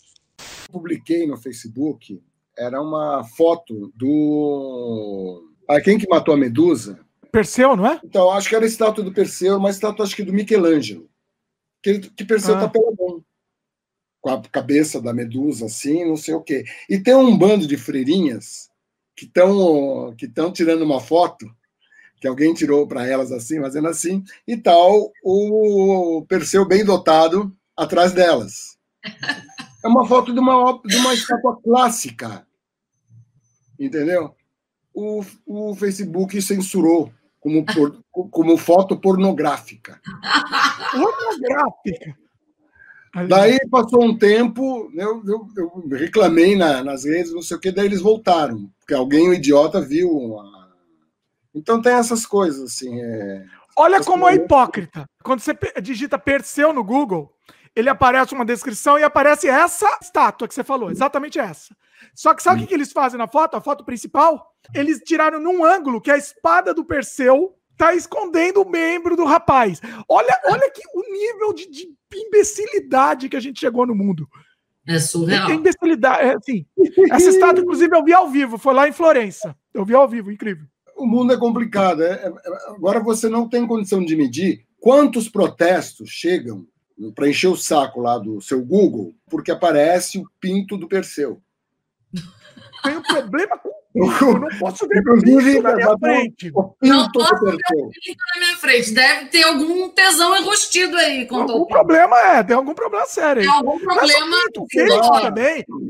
Essas, meu, é inacreditável isso. Não quer que o filho veja nudez. É, é, é um, é um nível de, de loucura isso. Não, é a Assim, mesma pessoa que criou o, o kit piroca lá, como que é o negócio da piroca, o kit gay. Kit da gay, né? Uma madeira de piroca. É, é, é, é a mesma pessoa que criou isso, né? Porque a fixação por piroca é uma coisa de louco. O pior, que, que a piroca do Perseu não está elevada. Ela está normal. Mas ele é fascinado pela piroca, né? e não precisa estar elevada. Não, pô, seria, eu acho que é mais interessante uma O piroca. problema é a piroca em si. Aí eu acho que daí seria uma coisa assim, que ficaria. Porque daí seria uma coisa interessante. O pessoal falava, oh, oh, oh. E ó, e o, o, o Perseu, inclusive, É uma bobagem, cara. É uma bobagem. Eu acho uma. De uma é, é um atraso de vida você ficar preocupado com esse tipo de questão que. e o Perseu, inclusive, ele devia usar aquele aumente seu pênis lá, porque tá. Eu não sei, eu estou tentando achar a verdade. A imagem. Vamos ver se aparece uma imagem de Perseu. Aparece. Sinceramente, é decepcionante a piroca. Procurem. Decepcionou o Perseu. Procurem, pessoal que está vendo. Você vai ver que, olha, é, você acha que alguma coisa é um Long Dog Silver, uma coisa assim. Não. É uma piroca assim, decepcionante, eu diria. Perseu não era bom de piroca, não. Era bom para matar medusa, entendeu? Vai ver que a medusa. Matou a medusa com a piroquinha. Ai, me mata, pessoal. É uma decepção. a medusa. me mata logo. É, vai, vai, mata, chega, vai. Vou ficar vendo essas coisas pequenas. Não quero mais ver isso. Essa é uma história que a gente tem que contar. Ah. Sempre trabalhamos online. Você na tua casa e eu, às vezes eu estava em casa, ou às vezes estava trabalhando na empresa, né? Sim. E aí eu lembro que chegou uma época, eu estava lá, na, lá no Campo Belo, lá naquele prédio da Bernardinha de Campos. Sim. E eu não me lembro por que cargas d'água eu falei para você que você tinha que trabalhar fisicamente com a gente. Já sei onde você quer chegar, vai lá que é boa essa história. É sensacional. Isso Conta foi um aí. desastre. Desastre gente, total. Para quem está assistindo esse podcast, cara, eu e o Dimitri, apesar de a gente ter várias discussões no processo criativo, a gente se dava super bem, a gente entendia o que tinha que fazer, tudo ficava pronto no prazo, era e-mail para cá, para lá, eu nem lembro mais quais eram os canais de comunicação que a gente tinha na época, eu sei que tudo funcionava. Né? Você mandava lá os negócios para dar download, eu baixava, validava, tinha um programinha, te mandava as alterações, tudo maravilha. Aí chega o Dimitri lá, contrariado. Foi contrariado. Ah, é, importante esse fato aí. Eu não queria, eu não queria. A Pamela, a Pamela disse assim: não, vai ser melhor, tá no mesmo ambiente. Que tinha uma equipe, né? Tinha, tinha mais gente e tal. Não, que vai estar no mesmo ambiente. Vai, vai, vamos lá, vai. Era um sofrimento, então. Conta aí. Pode contar podre também, não tem problema, não. Pode contar. Pode, vai, pode detonar, vai lá. Vai o Dimitri não conseguia se concentrar, eu não sabia o que, que ele estava fazendo, o que, que eu estava fazendo. Nossa Senhora! Eu só sei que teve um dia que eu falei, eu falei, Dimitri, meu, sabe de uma coisa? Pega teu computador e vai embora para casa, meu. Lembra? E a gente teve uma maior discussão. Eu falei, meu, não dá certo trabalhar na, na empresa, que eu acho que você não gostava, tem que ter horário. Aí a gente viu que não dava certo. Esse negócio de você ir todo dia para o escritório, e com um monte de gente, você não conseguia se concentrar, a coisa não fluiu. Aí eu só sei que um dia a gente teve uma discussão lá por causa de prazo, e no fim eu falei, tá bom, tá bom, então volta para tua casa e vai trabalhar lá, porque quando você estava na tua casa tudo dava certo. Aí você pegou voltou para casa, mas eu Voltou. acho que eu precisava ir lá. Eu chamei esse cara, ah. que você conhecia. Na verdade, eu acho que ele ia fazer as coisas mais simples. E você ia fazer. As...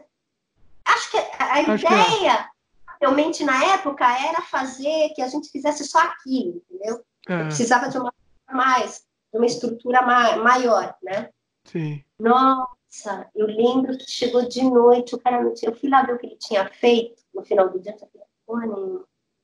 Nada estava funcionando. Aí eu lembro que eu te liguei, Dimitri, pelo amor de Deus, volta pra cá, meu Deus, não tem o cara não fez nada, não sei o quê. Ai, eu não sei como é que Não foi, foi que eu varei a madrugada? Aí eu voltei, Sim. aí eu voltei lá, né? Foi um caso especial, voltei para lá, varei a madrugada pra gente entregar, não, não foi? Foi. E aí eu desisti do cara, né? Aí eu falei, não, não, não tem jeito.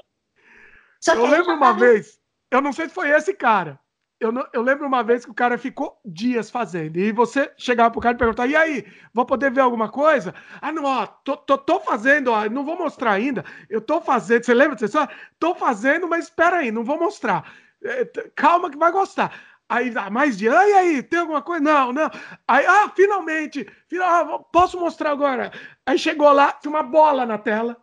Olha, você imagina que aqui vai ter um negócio, e aqui vai ter outro, e aqui vai ter outro.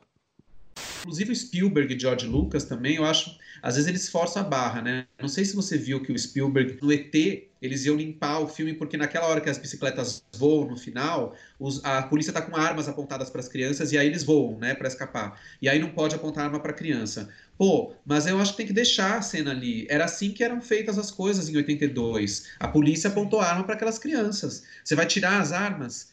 Né? É que nem o George Lucas, que deu uma limpada no, na trilogia Star Wars, né? fez uma série de interferências tecnológicas para dar uma ligeirizada. Por exemplo, a famosa cena do primeiro filme da saga, o Uma Nova Esperança, quando o Han Solo atira naquele num personagem que foi cobrar dele um dinheiro na, naquela, naquele boteco, né?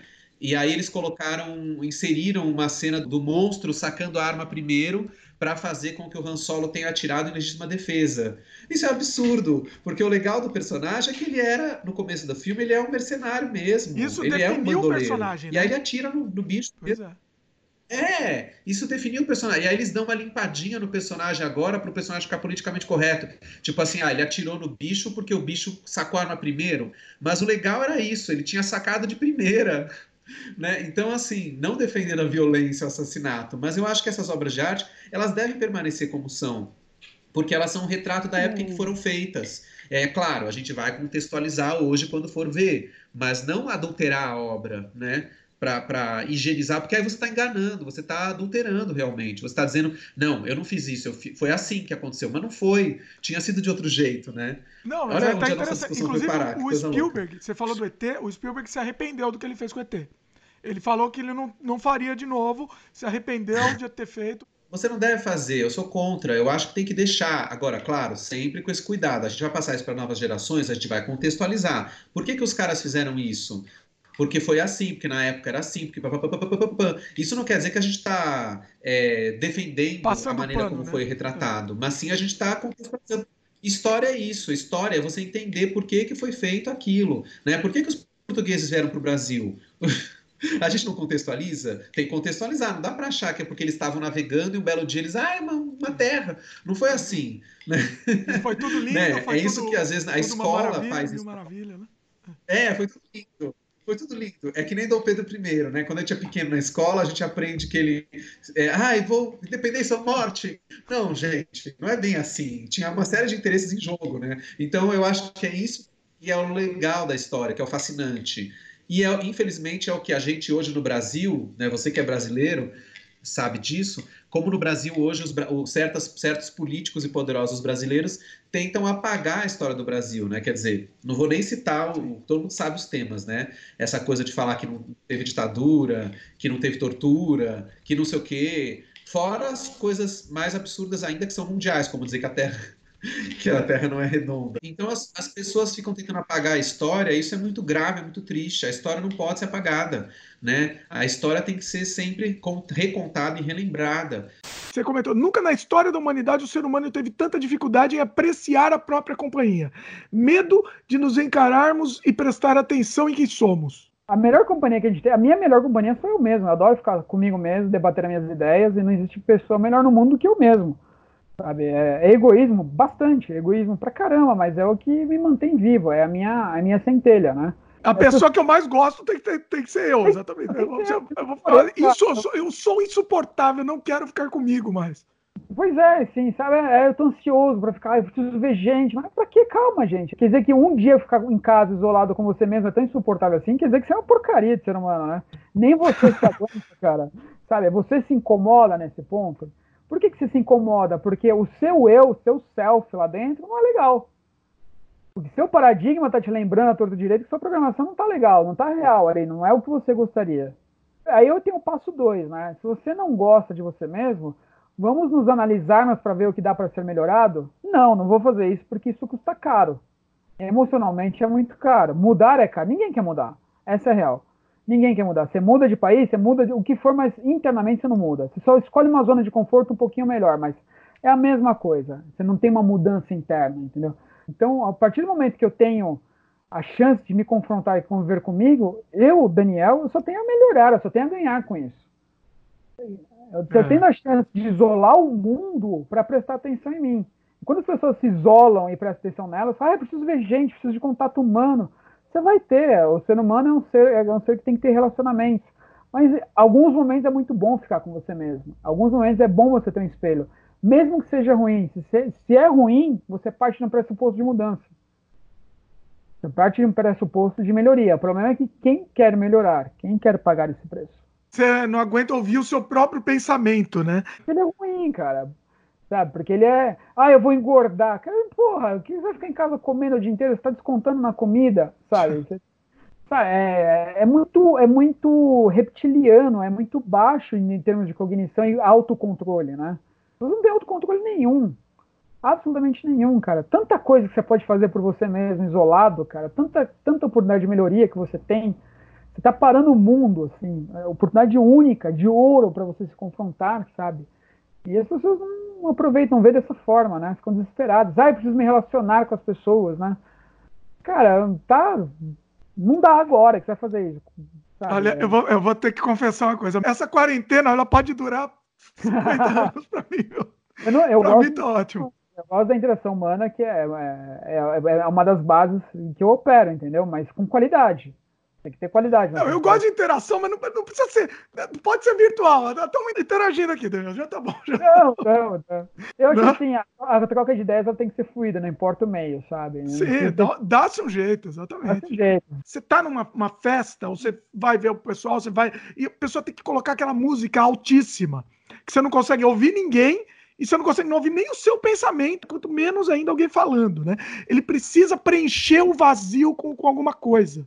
Um estado hipnótico. As músicas altas têm o mesmo BPM que vai te criar um estado hipnótico para você se desconectar de todo o resto. Aí que a festa é boa porque você criou uma sensação de hipnose, de transe. Você teve alguns, alguns descarregamentos aí de hormônios na sua corrente sanguínea que vão falar que sua festa foi boa.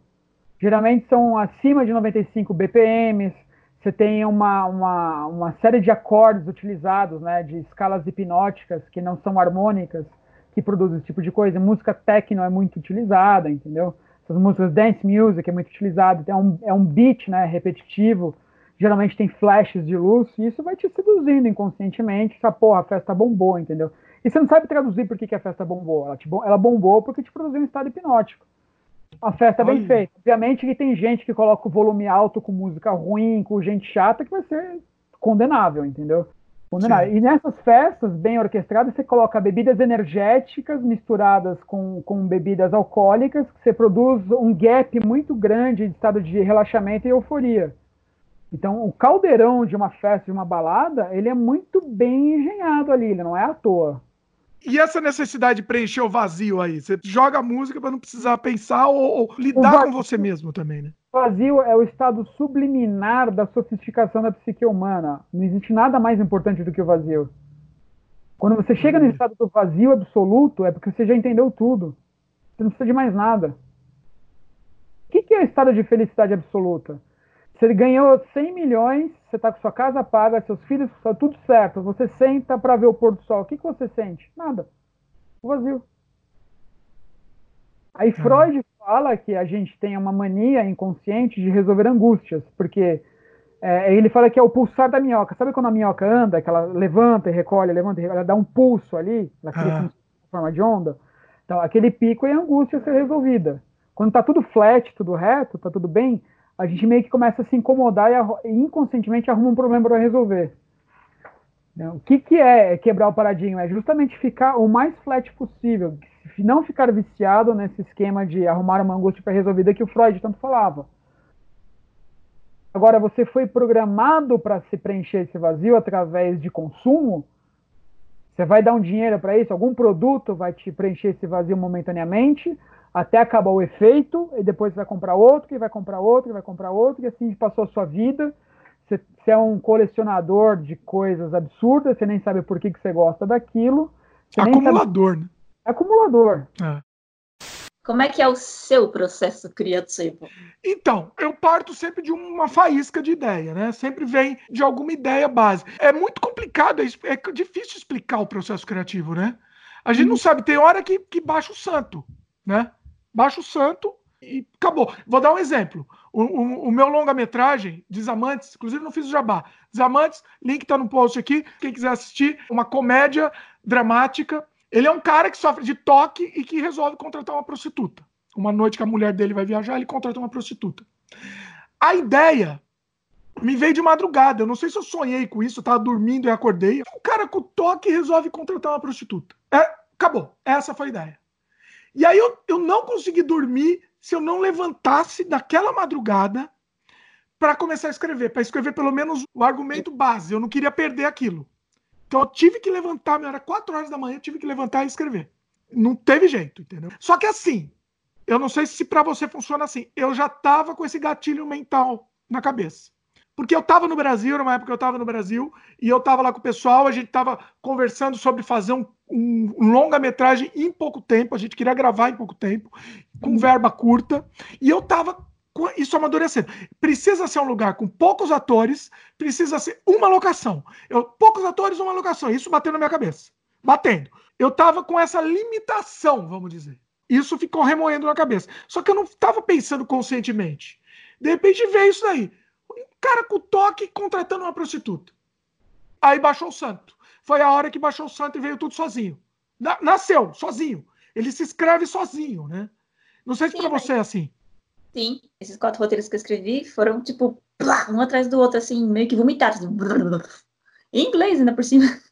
Que na minha... Você escreve em inglês, né? Isso é, isso é uma coisa absurda. Então, foi. Eu não consigo, eu não, eu não, não tenho como. Realidade, porque eu sou acostumada a, a vomitar palavras em português, tipo, escrever e florear e papo, blu, blu, blu.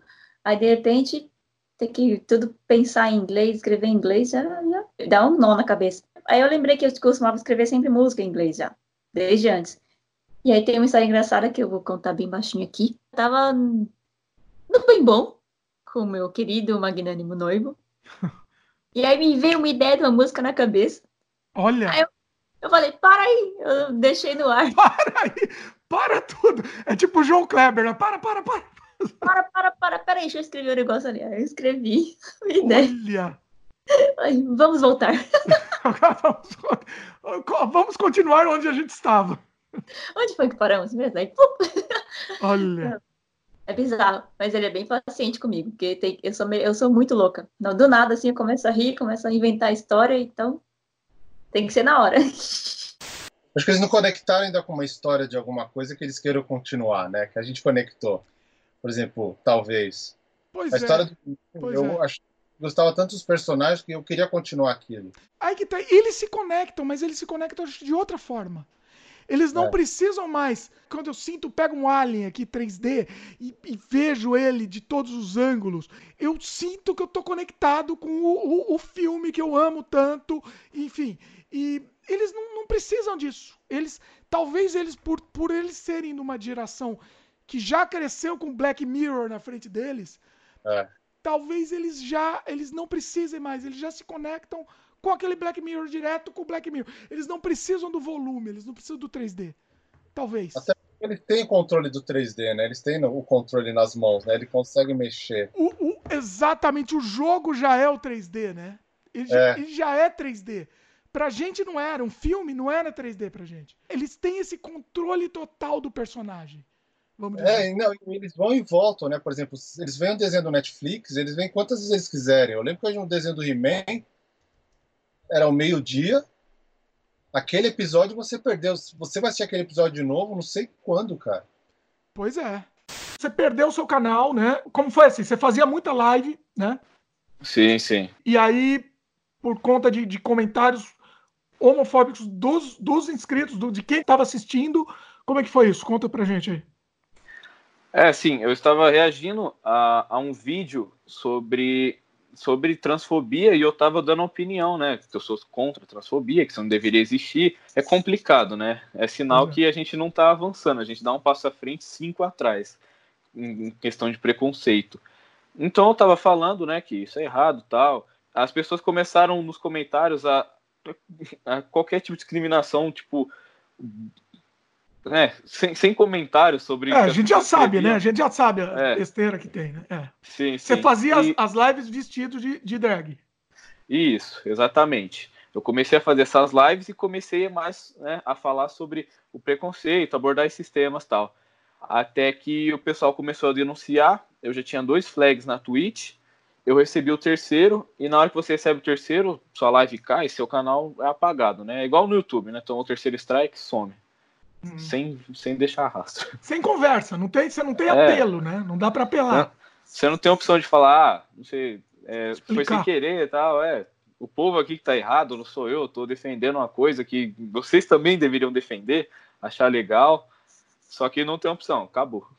Que é essa coisa da memória de você reviver determinadas, determinadas uh, sensações, né? Que você tem viajando, ou que você tem no seu dia a dia. Eu, uh, meu avô e minha avó, minha avó teve, teve Alzheimer, e aí ela esquece. Meu avô, eu, eu adoro fotografar, você também, enfim, a gente gosta de imagem. E é, meu avô, muito também. E minha avó, é, quando ela, ela ia perdendo a memória, durante a, a, doença, ela ia perdendo a memória, e meu avô cada vez fotografava mais, cada vez fotografava mais. Parecia que tinha uma. Ao mesmo tempo que ele via que ela estava perdendo a memória, ele queria registrar aquele, aquele momento e fotografava. Eu lembro que no, dia, no último dia das mães, antes dela, da minha avó falecer, ele, ele fotografava com uma câmera de filme, que eu tenho até aqui em algum lugar, é, e aí ele estava fotografando, fotografando, fotografando o Dia das Mães. E aí ele pegou é, a câmera e foi tirar o filme. Aí o filme enrolou lá no, no carretelzinho. Ele falou para mim, Erna, você pode tirar o filme? Que acho que o filme enrolou aqui. Aí eu fui por dentro do quarto, entrei embaixo do cobertor, como se fazia antes das câmeras, para tirar o filme da câmera. A hora que eu coloquei o, o, o, a mão dentro da câmera, não tinha filme. Ele estava fotografando sem filme. Ah. Quer dizer que Quer dizer, eu fiquei super comovida, emocionada, né? Falei, puta que pariu, tô fotografando esse filme. Ele também esqueceu de pôr o filme. Mas a vontade de registrar o que para ele era, era, importante era tão grande que o gesto, o ato de fotografar era quase como se fosse um. um tá guardado, tá guardado, tá guardado, né? O, o, você guardar na memória o, o clique, né? O seu é. clique era guardar na memória. É. Olha, aí, arrepiei com essa história. E eu não falei para, e eu não falei para ele. Peguei, peguei o, o filme, meu tio tava lá eu falei pro meu tio abrir, fiquei meio emocionado, sou meio, meio passional. Aí abri e falei pro meu tio, falei, porra, cara, tá fotografando um negócio sem filme, bicho, e agora? E aí eu combinei com meu tio, falei que eu tinha tirado o filme da câmera e que, é, que tava, tinha enrolado, estava estragado, que eu ia mandar para um cara revelar, que eu conhecia, que, que não sei o quê. Meu tio entrou na história e aí eu disse que o cara que o cara estragou o filme. E ele morreu. Ele ficou acho... ainda cobrando o filme, não é que ele Olha não, não, não, é que ele, ele, não tinha essa consciência, mas ele morreu achando que o cara do laboratório tinha estragado o filme dele da, das Caramba. fotos da minha. E por um mas assim, lado... esse foi um caso específico, não é que ele sempre fotografava sem filme, foi uma vez. Não, que esse foi um caso específico, um caso específico. Caramba, olha. Eu não sei até quando a minha memória vai conseguir funcionar, então, sei lá, você quer pausar no tempo. É, é uma coisa, é uma coisa meio, meio maluca isso, né? Uma sensação. É. E teve uma outra história que eu lembrei agora, cara, que hum. é, minha, meu, é, meu pai gostava muito de viajar. E meu pai também tirava foto. Essa coisa da imagem, do registro da memória é curioso. E meu pai também tirava foto. Uma vez a gente foi para. E era uma coisa muito louca, porque meu pai fazia assim. Meu pai gostava de dirigir. Às vezes ele chegava em casa sexta-feira à noite. A gente ia de carro até a Argentina. Eu morava em Santos. Ia de carro até a Argentina Chegava na Argentina, passava o sábado e voltava de carro. E ele trabalhava na segunda-feira. Uma loucura.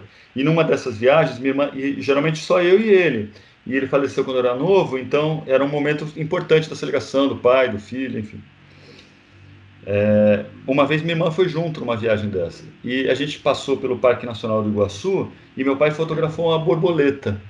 Uma borboleta azul. Parece uma, parece uma história piegas, assim, da. da meio... Ficcional meio ficcional, meio, meio cafona, mas é verdade, uhum. cara. Meu, meu pai fotografou uma borboleta azul e eu nunca mais, na minha vida, esqueci da imagem do meu. Eu não, não lembro da foto, mas eu lembro do meu pai parando para fotografar a borboleta azul. E talvez aquele a, a, o inusitado, assim, meu pai, que era, né, que não, não combinava com fotografar uma borboleta. Enfim, uhum. o tempo passou, passou, passou, passou. Esses dias atrás, minha irmã Fernanda me ligou e falou assim: Tim, não sei o que, tô aqui, eu tô com Canela, que é um estúdio de tatuagem que tem aqui do lado. Falou assim: Ah, tô fazendo uma tatuagem. Como é que tá fazendo? Eu tô fazendo uma borboleta azul. Olha. E eu, eu falei: Mas eu falei, borboleta azul? Ela falou: Não, porque uma vez a gente foi viajar, eu não sei se você lembra, e o pai parou para fotografar uma borboleta azul. E hum. ela tinha a mesma recordação que eu tinha da viagem. Que eu não lembro nada do parque, cara. Eu não lembro do Parque Nacional. Eu conheço o Parque Nacional do Iguaçu, fui outras vezes. Só que daquela viagem, eu não lembro do parque. Eu não lembro do caminho. Eu não, mas eu lembro dessa, dessa borboleta azul, de uma foto que teoricamente meu pai fez, que ela também lembrava. Então acho que a coisa da viagem e da imagem tem a ver com isso, né? É, acho que cada um, a, a, as pessoas são tocadas por, um, por alguma coisa, né? Às vezes que não necessariamente é a exuberância das cataratas, né? Alguma coisa que faz sentido para ela, por exemplo, o pai ou alguém fotografando uma cena que não precisa nem ter a foto, às vezes é só o, o gesto. O Jim estava muito mal de saúde, ele estava com pneumonia, praticamente um tuberculoso, porque ele fumava muito fumava cigarro. desesperadamente, é. E é. procurou ir a Paris para se cuidar, porém não foi o que ele fez. É. E que acabou se entregando ao álcool, né? continuou ao álcool e ao cigarro. Viveu lá quatro meses, né? Viveram de março a julho de 71, mas aí conta, Mona Lisa, nas duas versões. Ele foi encontrado morto na banheira do apartamento onde viviam, em Paris. É, essa é a história oficial da Pamela, que eles estavam curtindo a noite no apartamento que eles haviam alugado. Inclusive, eu tenho um amigo de Goiânia que foi para esse apartamento, ele ainda existe. Eu tenho até um mapa completo dos últimos dias de Jim Morrison em Paris. Aí tem essa versão, que eles estavam curtindo no, no aparte hotel, e o Jim, não se sentindo bem, foi para a banheira. E lá ele descansou, mas essa história é furada. A Pamela estava querendo despistar a polícia, já que ela era usuária de drogas de um tal Jim. E, que, na verdade, ele morreu no bar, no bar, né? Aí, é, essa é a versão que eu acho mais confiável e certa. Que um bar frequentado. Rock and Roll Circus. E o Jim foi atrás do traficante de heroína, que é o Conde.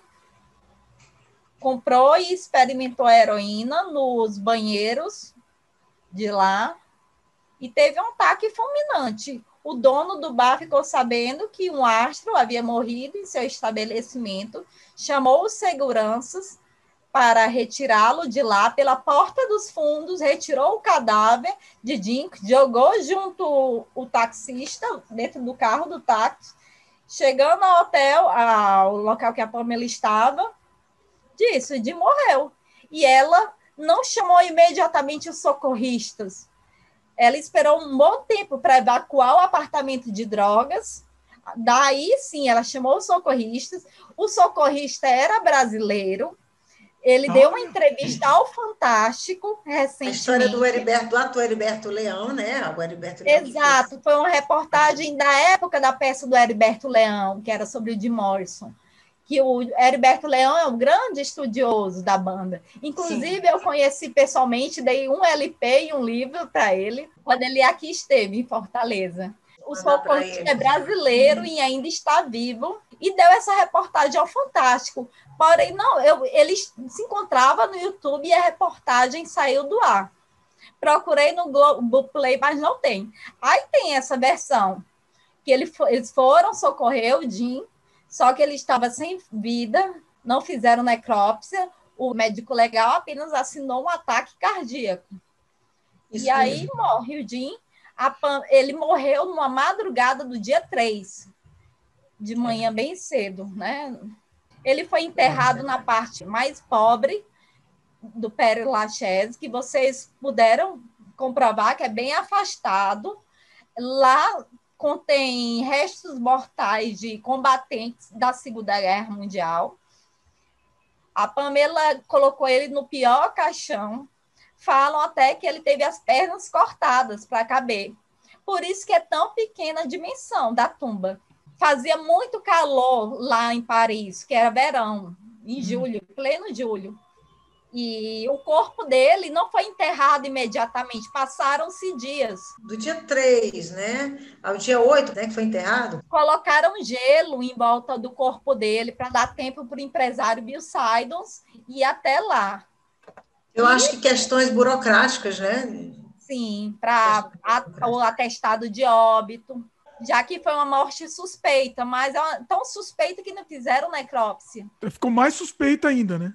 O empresário, inclusive, que ele foi e ele falou que ele chegou lá e estava o caixão lacrado, ele não viu. É. Tem essa versão. Só que esse empresário, ele não dá maiores detalhes, ele ainda é vivo, se eu creio eu. E em entrevistas ele não dá muitos detalhes, só conta a versão que a Pamela deu. Que ele foi encontrado pelos socorristas dentro da banheira, porque os, o pessoal do táxi o jogou na banheira para despistar.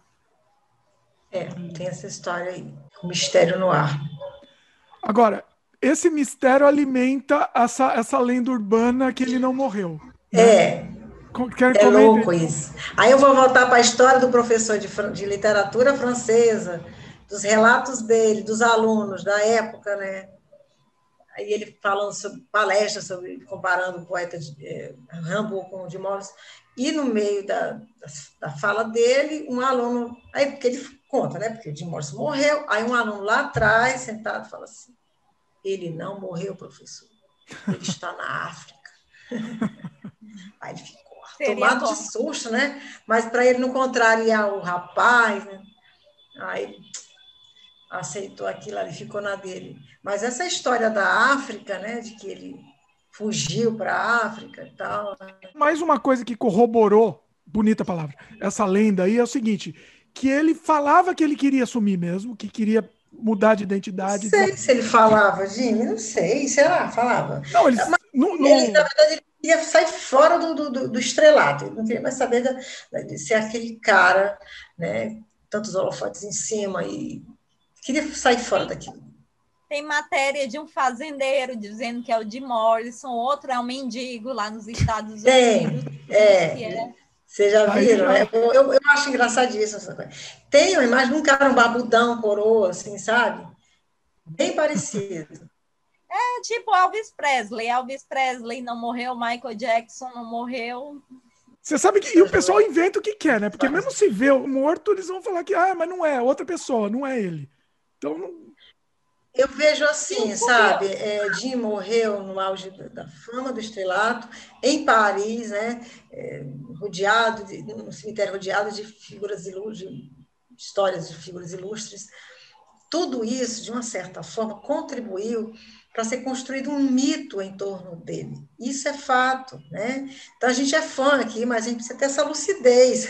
A gente precisa ter essa lucidez, né? Mas que foi tem toda uma história assim de, de sabe, criarem o mito, até de repente ele virar ter virado depois de morto um curandeiro, né, um adivinho. Você vê, picharam lá o muro, alguém quis saber o paradeiro de, de outra pessoa. Então, tudo isso contribuiu Sabe-se lá que seria do Jim hoje, né? Do Jim Morrison. Seria uma coisa que eu sempre penso, né? Será que teria hoje existiria essa veneração em torno dele, se ele não tivesse morrido? E ainda por cima, porque morreu aquela história dos 27, né? Depois da. Primeiro foi a, a Janice, não foi? Quem começou o mito dos 27 foi o Robert Johnson, né? Aí que veio a Janice, Sim, o Jimmy, é. o Jim, Kurt então, Cobain, o Winehouse. E falam que é uma data cabalística. 27 anos representa é. a morte e a vida. Quem passou né? pelos 27 sabe. Esse treco de beber à noite, sozinha, tendo 15 anos, sem celular, sem ter para que ligar. Tipo, Nossa. imagina a loucura, né? É, nesse contexto mesmo, não tinha celular. É, você vai só ir descobrir depois no, no, no, no, no, no necrotério. É. Né? O que, que acontece? Vamos falar disso do celular, porque é um negócio assim, a gente tá falando dos anos 90, a gente precisa falar. A molecada não consegue entender, não dá para entender como que é a vida sem celular. Você vai para uma balada sem celular, né? Mas eu acho que a gente também não consegue entender. Eu acho que a gente voltando isso esse filme, é, a gente, meu, como é que dava para viver sem o celular? Não, eu, eu penso isso todo dia, por exemplo, o Waze. Imagina, então... eu me lembro indo para o meu primeiro vestibular, eu tinha acabado de tirar carta, fui prestar vestibular na Unesp em São Paulo e era ali na Luz. Nunca tinha dirigido em São Paulo, porque eu tinha tirado carta fazia uma semana, eu lembro até hoje. Nossa. Peguei a estrada, parei o carro numa praça lá, abri o guia 24 horas para procurar onde era. Gente! Sano. O que eu fazia era isso, eu estudava o caminho. É, você tinha que sempre estudar antes, é. né? Na noite anterior você estudava e ficava lá e fazia uma Exatamente. mapinha, né? Tirava xerox do negócio, dependendo do lugar. E quando não achava o que fazia, parava no posto e perguntava. Moço, Sempre. né?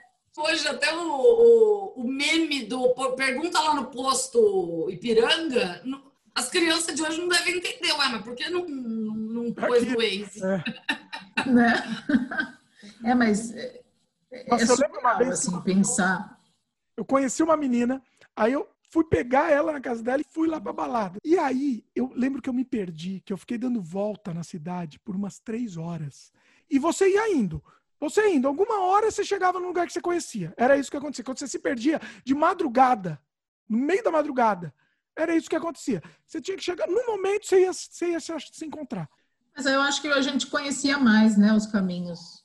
Acho que hoje a gente, se, se der um pane no Waze ou no, no Google Maps, a gente entra em parafuso. Não sabe mais o que É. fazer. Né? Eu reparei isso, por exemplo, é, no trabalho, né? Tem caminhos que eu sempre fiz muito e hoje eu me vejo pondo no Waze. Hoje não, né? Pandemia, eu tô trancada em casa. Mas eu me vejo pondo no Waze para chegar no lugar, que eu não lembro direito onde fica, né? Então você registra menos.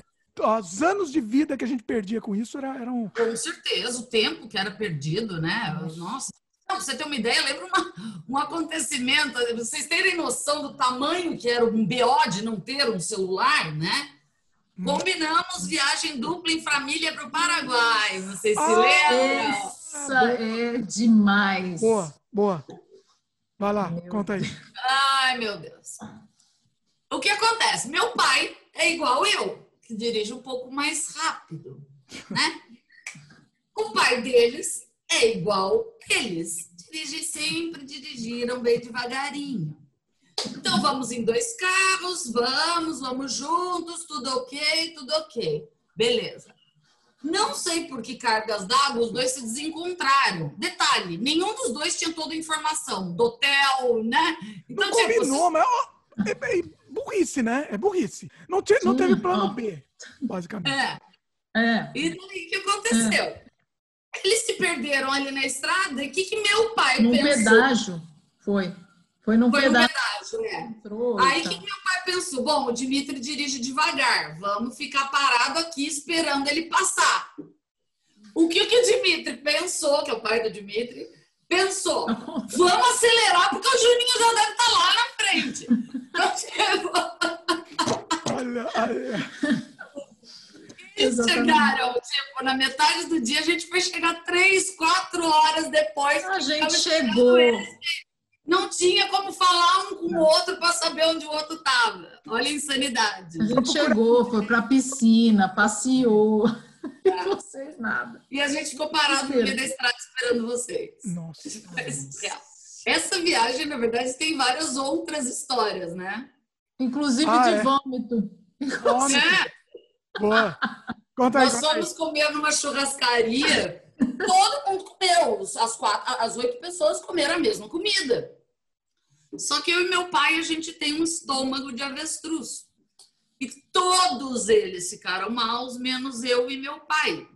E a gente passeou a cidade inteira e eles ficaram no quarto vomitando. Vomitando. Muito. Eu lembro, nossa. Não, pior que eu fui com vocês, só que eu comecei a passar mal no caminho. Foi, foi isso Ah, mesmo. foi? No Paraguai. É. Minha mãe e meu irmão ficaram muito maus, muito maus. Eu lembro que minha mãe, eu- no- é, o Paraguai tem muita comida estranha para comer, né? Minha mãe fez uma sopa, ela com água do chuveiro. Ai. Nossa. É, ela sabe umas sopas de, sabe aqueles tipo cup noodles, aqueles macarrão instantâneo de copinho, que é uma sopinha, na verdade. Eu lembro que ela fez com água do chuveiro. Nossa, foi uma coisa horrorosa. Foi triste. Não, e daí o... eu lembro que minha mãe e meu irmão ficaram sem falar com a gente, porque a gente saiu do hotel e foi passear. Nossa. Minha mãe ficou muito brava, meu irmão também. Tipo, Eu fiquei Oi. bravo com vocês também, fiquei É bravo. verdade.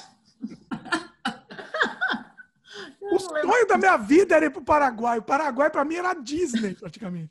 Se você não respeita o universo, O universo está nem aí para você, o planeta não está nem aí. Eu acho muito errado essa coisa de salve o planeta, o planeta agrada. O planeta agrada assim porra nenhuma, maluco.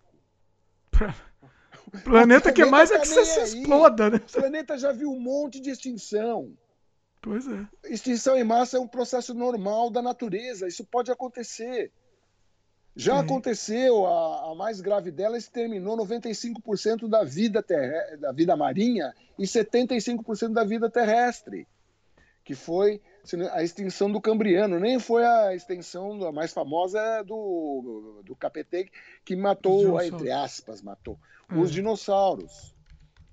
Que, mas que, que deu um balacobaco legal, mas ali 60% da vida. A maior tirou A maior foi a terceira do Cambriano. Quantos por cento? 95% da vida marinha, Nossa. 70% da vida terrestre. Sabe o que foi, cara, que aconteceu hum. nessa, é, nesse período? Foi uma coisa muito louca. As pessoas não entendem o que é a natureza hum. né? e o poder que isso tem. Começou a haver um vulcanismo na região que hoje é a Sibéria. O mapa da Terra era outro. Não é o mapa, não. mas era onde era onde hoje se localiza a Sibéria, começou a ter um, um processo de vulcanismo violento e começou a uhum. jogar toneladas de gases e efeito estufa na atmosfera. Mas o que foi a cereja do bolo não foi. Tudo isso é teórico, né? tem vários, né? e eu estou sintetizando uma coisa muito mais complexa. E aquilo pro, provocou um afloramento de níquel e tem um tipo de bactéria. Bactéria não é uma bactéria, de vida anaeróbica, que se alimenta de níquel e joga na atmosfera metano.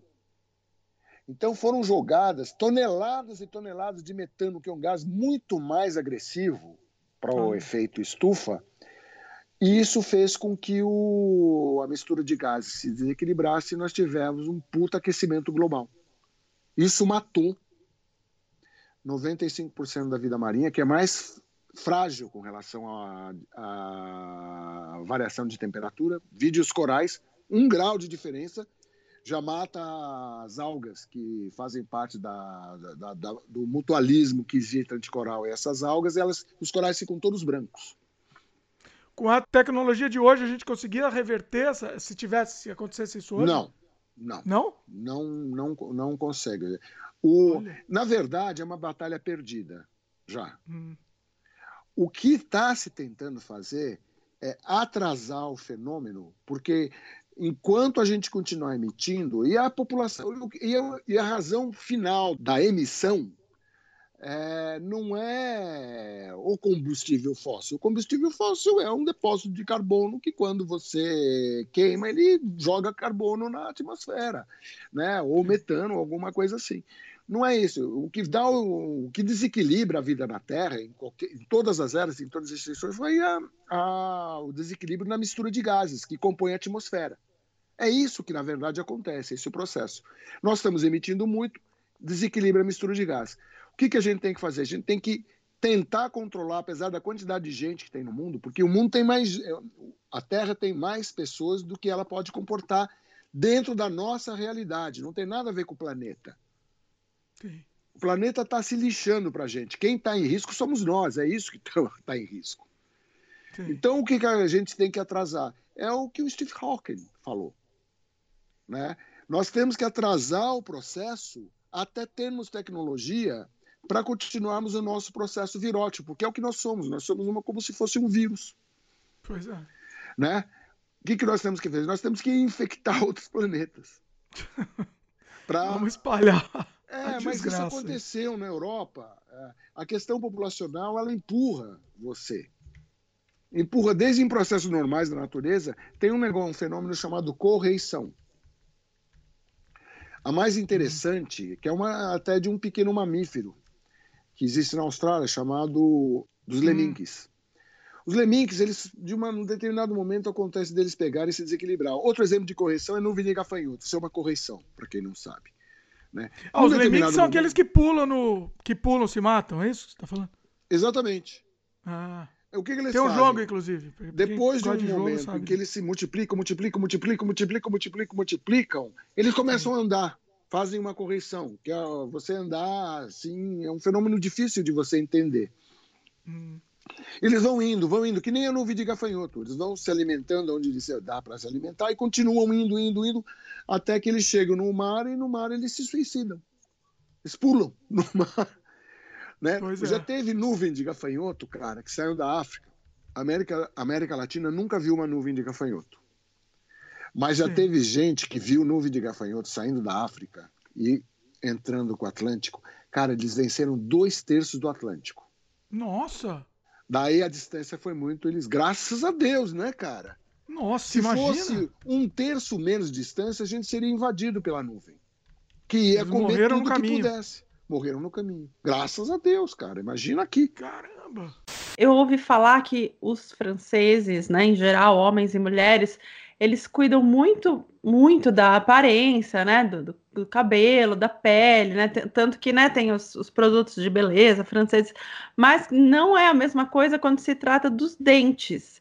Então, que tem gente que tem muito dinheiro, né, e, tipo, né, às vezes já fez plástica, não sei o quê, mas que, tipo, com o dente não tá nem aí. É verdade isso? É verdade. Que é a pessoa verdade. não tem dente e tá tudo bem, assim. Então, a gente tem, mas às vezes tá podre, né? Ai, às vezes tá preto. É verdade isso. Olha, eu vou contar uma história engraçada. Eu, eu, sempre escovo os dentes depois do almoço, mas todo dia eu escovo o dente, passo fio dental. E aí, quando eu trabalhava na, na, numa outra empresa, a gente tinha um banheiro que era fora do, do escritório, assim, né? E aí, todos os dias eu cruzava com, com uma pessoa que trabalha no meu escritório também, trabalhava lá comigo, e era sempre na mesma hora, eu estava sempre passando fio dental escovando o dente. Daí ela pegou e fez assim: Ai, você tem algum problema nos dentes? Daí, Muito bom. E meus dentes, para quem não está vendo, eu tenho todos os dentes. o problema é ter todos os dentes, né? De é, repente. É, talvez, né? Aí eu falei para ela, não, por quê, assim, né? Aí ela fez assim, não, porque você escova o dente todo dia. Aí eu falei Como assim. assim? Você escovar, imagina uma barbaridade dessa escovar o dente todo dia. Ela todo dia você escova os dentes. Eu falei assim, sim, porque você não escova todo dia? Ela falou, não, eu escovo, mas assim, de manhã e de noite, não depois do almoço. Aí eu falei, não, eu escovo todo dente, os dentes toda hora que eu como alguma coisa. Assim, se eu, comer um chocolate, ficar incomodada, eu vou lá e escovo o dente, passo fio dental. Mas assim, mais hábito a gente escovar o dente depois do almoço. E daí ela uhum. falou: ah, tá bom, eu achei que você tinha algum problema no, na gengiva. Muito bom.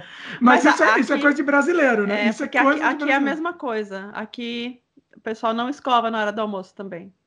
Aqui eles, ah, eles é. mascam chiclete. É. Ah, é horrível. Agora, uma coisa assim, que mito ou verdade, ainda falando de mito ou verdade, se os franceses tomam banho, acho que essa, todo mundo quer saber ah, é, isso, tem né? isso também, né? Essa, essa é polêmica aí. É, é polêmica, assim, eles tomam banho, mas não é como a gente toma banho, tá? Então, tipo, assim, talvez as pessoas vão se identificar. Eu acordo, eu tomo banho, daí eu vou para o trabalho, quando chego em casa, eu tomo banho de novo. Uhum. Então, aqui as pessoas, se acordarem e tomar banho, quando chegar em casa, não toma mais banho, porque já tomou banho do dia, entendeu? Uhum. Ou então acorda, não toma banho e daí toma só quando chegar. Ou, se tiver muito cansado, tem aquele famoso banho de gato que é lavar só embaixo. Uhum. Lava as partes. Não, não embaixo do sovaco, assim, né? Só embaixo mesmo e deu. E aí embaixo do sovaco, o que que é? Paninho umedecido, lencinho umedecido, sabe, Johnson? Assim? Uhum. Então, eu acho que aqui deve ser o país que vende mais paninho umedecido do mundo. Olha, porque... que eles usam para tomar banho, que barato. Olha só. É. Então a senhora tá vindo? Ah, eu, olha, eu tava na Guatemala, só que daí eu fiz uma conexão em Bogotá e agora eu tô entrando aqui em Quito. Aí eles, ah, tá, e a senhora veio fazer o quê? Ah, eu faço, eu tô dando um treinamento, né? Eu dou treinamento na área de qualidade, então eu tô viajando para dar treinamento em todos esses locais. Ah, tudo bem, a senhora pode passar e deixaram passar no que eu tô seguindo na fila para entrar já, para né, pegar a mala, pegar, já tinha pego a bagagem, mas para sair do aeroporto lá, vem quatro homens com distintivo preso naquela, sabe aquela correntinha bem americano mesmo? Feio. Ah. Eles estavam a paisana, mas com o, o, o, distintivozinho escrito contra narcotráfico. Eita. Contra narcotráfico. Os quatro pegaram minha mala. A senhora pode nos... uh. a, a senhora pode nos acompanhar? Eu falei, posso, sem problemas. Me separaram da minha mala e da minha bolsa, cada um foi segurando uma, com dois cachorros cheirando a mala, né? Caramba. Aí me levaram para uma salinha minúscula, chegaram mais dois homens, então nisso eu com mais seis homens. É todo educado. educado. Não, não, tipo, senhora, senhora, eu, eu queria tirar o passaporte para mostrar, né? Não sei o quê. Senhora, eu não pedi isso. Senhora, eu não pedi isso. Assim, bem, bem na linha. Já, assim, eu, eu não sei você, tá? Mas eu, nessas situações, parece que eu tô fazendo alguma coisa errada mesmo. Eu pareço. Eu sempre, quando eu cruzo a fronteira, parece que eu tô. Parece, sempre parece que eu tô, tô lá, traficando. Você já se acha um terrorista, né? Não. Você fica com. Assim, nesse caso, eu fiquei, porque eu nunca fui parada, nunca aconteceu. Então, nesse caso, eu fiquei bem nervosa, né? Ah. Até porque eu não tinha entendido por que eles me tiraram de todo mundo, só eu levaram. Aí me levaram para a salinha. Eu tava com uma bolsa de mulher, né? Uma mochila com computador e material de treinamento e uma mala pequenininha, aquela que você põe dentro do, do avião. Ah. Separar, me separaram da minha mala primeiro, me fizeram ficar sentada num canto e passaram o cachorro pelas malas. Eita. O cachorro deu um alerta. Por quê? Por quê? Eles também são treinados. Não, eles também são treinados a identificar coisas que mascaram cocaína, como café.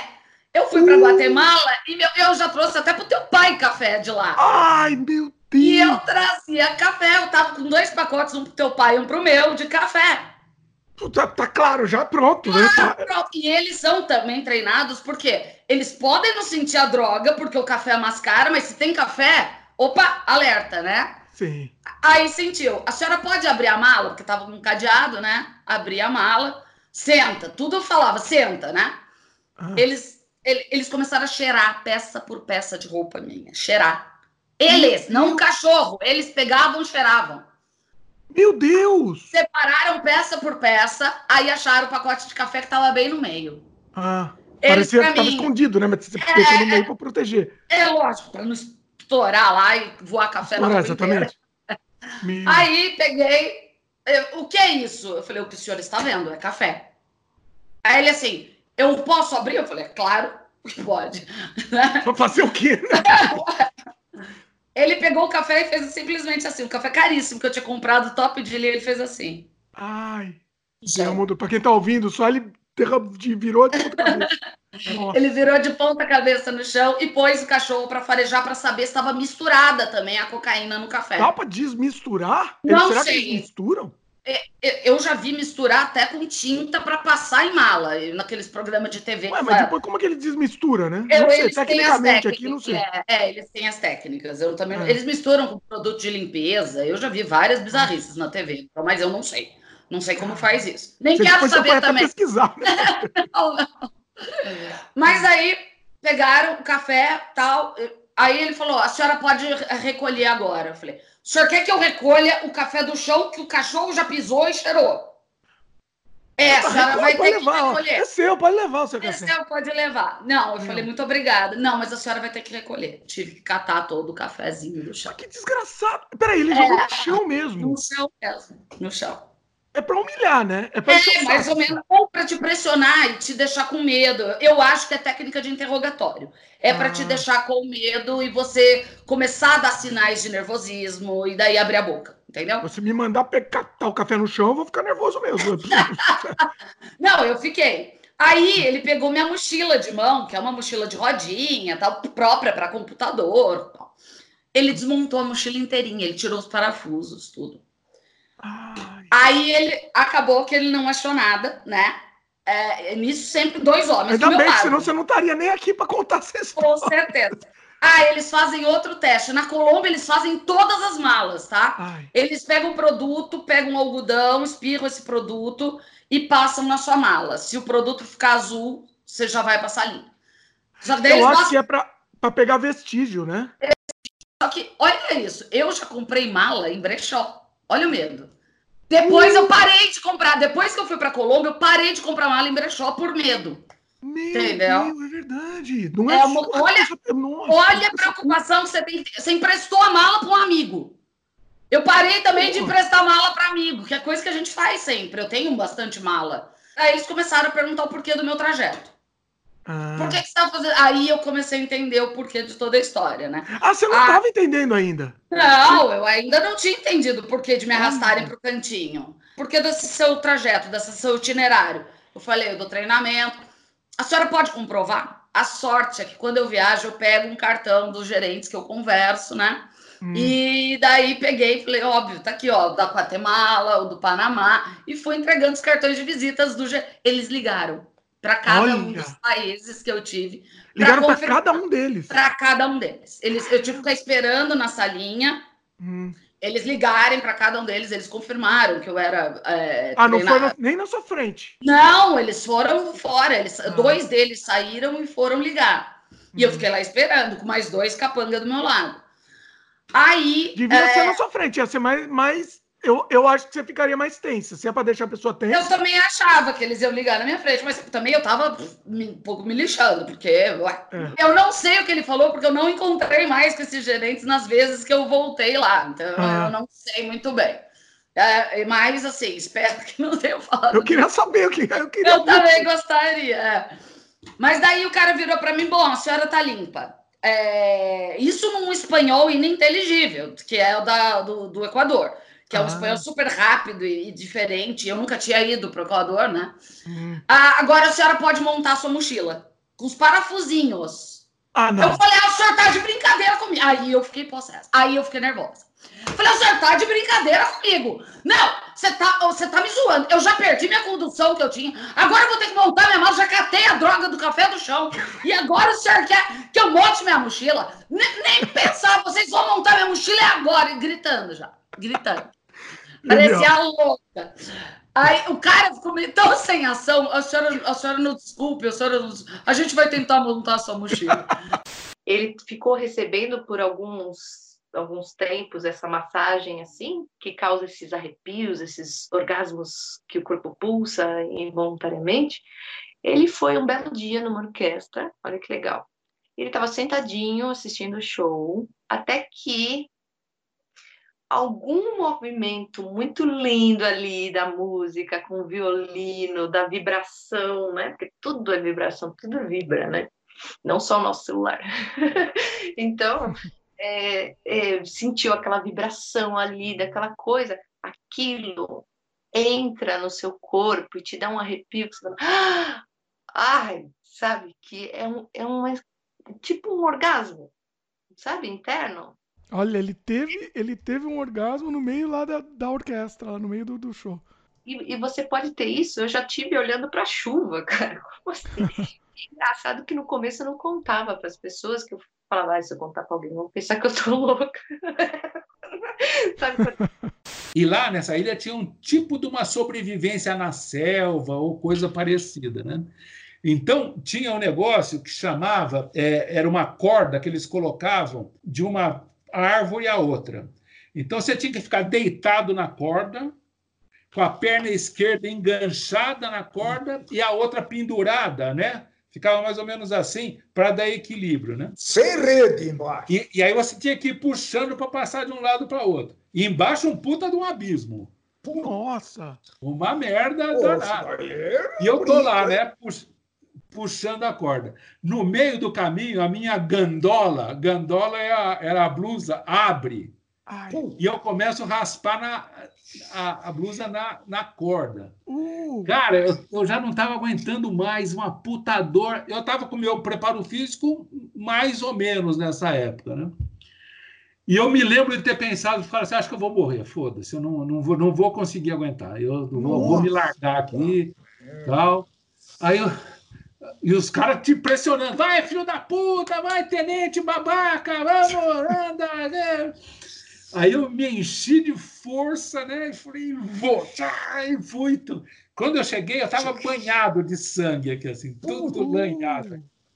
Nossa. Então, essa foi uma. uma... Teve caso de alguém que morreu fazendo isso? Não, que, que eu saiba, não. Um, um colega. Tinha uma outra que chamava falsa baiana, que era duas cordas paralelas, que você punha o pé numa e essa. E um cara caiu lá, mas não, ele quebrou o braço, parece. Ah. Colega meu também. Quantos Aliás, um metros cara que era, mais violão pra cacete. Eu morria de inveja dele. A queda era quantos metros?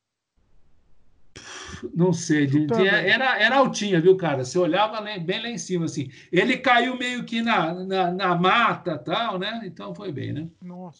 E aí, tinha uma outra que essa eu, eu não consegui fazer, que era, era vocês pular do jipe com o jipe andando. Então tinha uma técnica. ou o Indiana jipe Jones aí nessa. Aí tinha uma técnica que você pulava e continuava andando. Eu nunca consegui fazer isso, eu sempre pulava e me enrolava, me machucava todo. Aí eu desisti, os cara, o, o, o guarda ficou puto comigo. Ah, você devia ter chamado um dublê. ué. Mas não era, não estava correndo muito, tava? Assim, Estava andando mais ou menos, cara. Uma corrida. Era uma, é, não dava se você não tivesse técnica, se você pulasse sem técnica, você caía, não tinha jeito. E eu não conseguia aplicar a técnica aí, né? O genocídio também acontece em fazer a pessoa ficar triste e não sair dali daquele espaço, de não querer mais. Então, os nossos alunos, a gente tem que. Eu levo eles no Tomiotaki, a gente leva eles para ocupar espaços, leva eles para andar no Jardim Europa.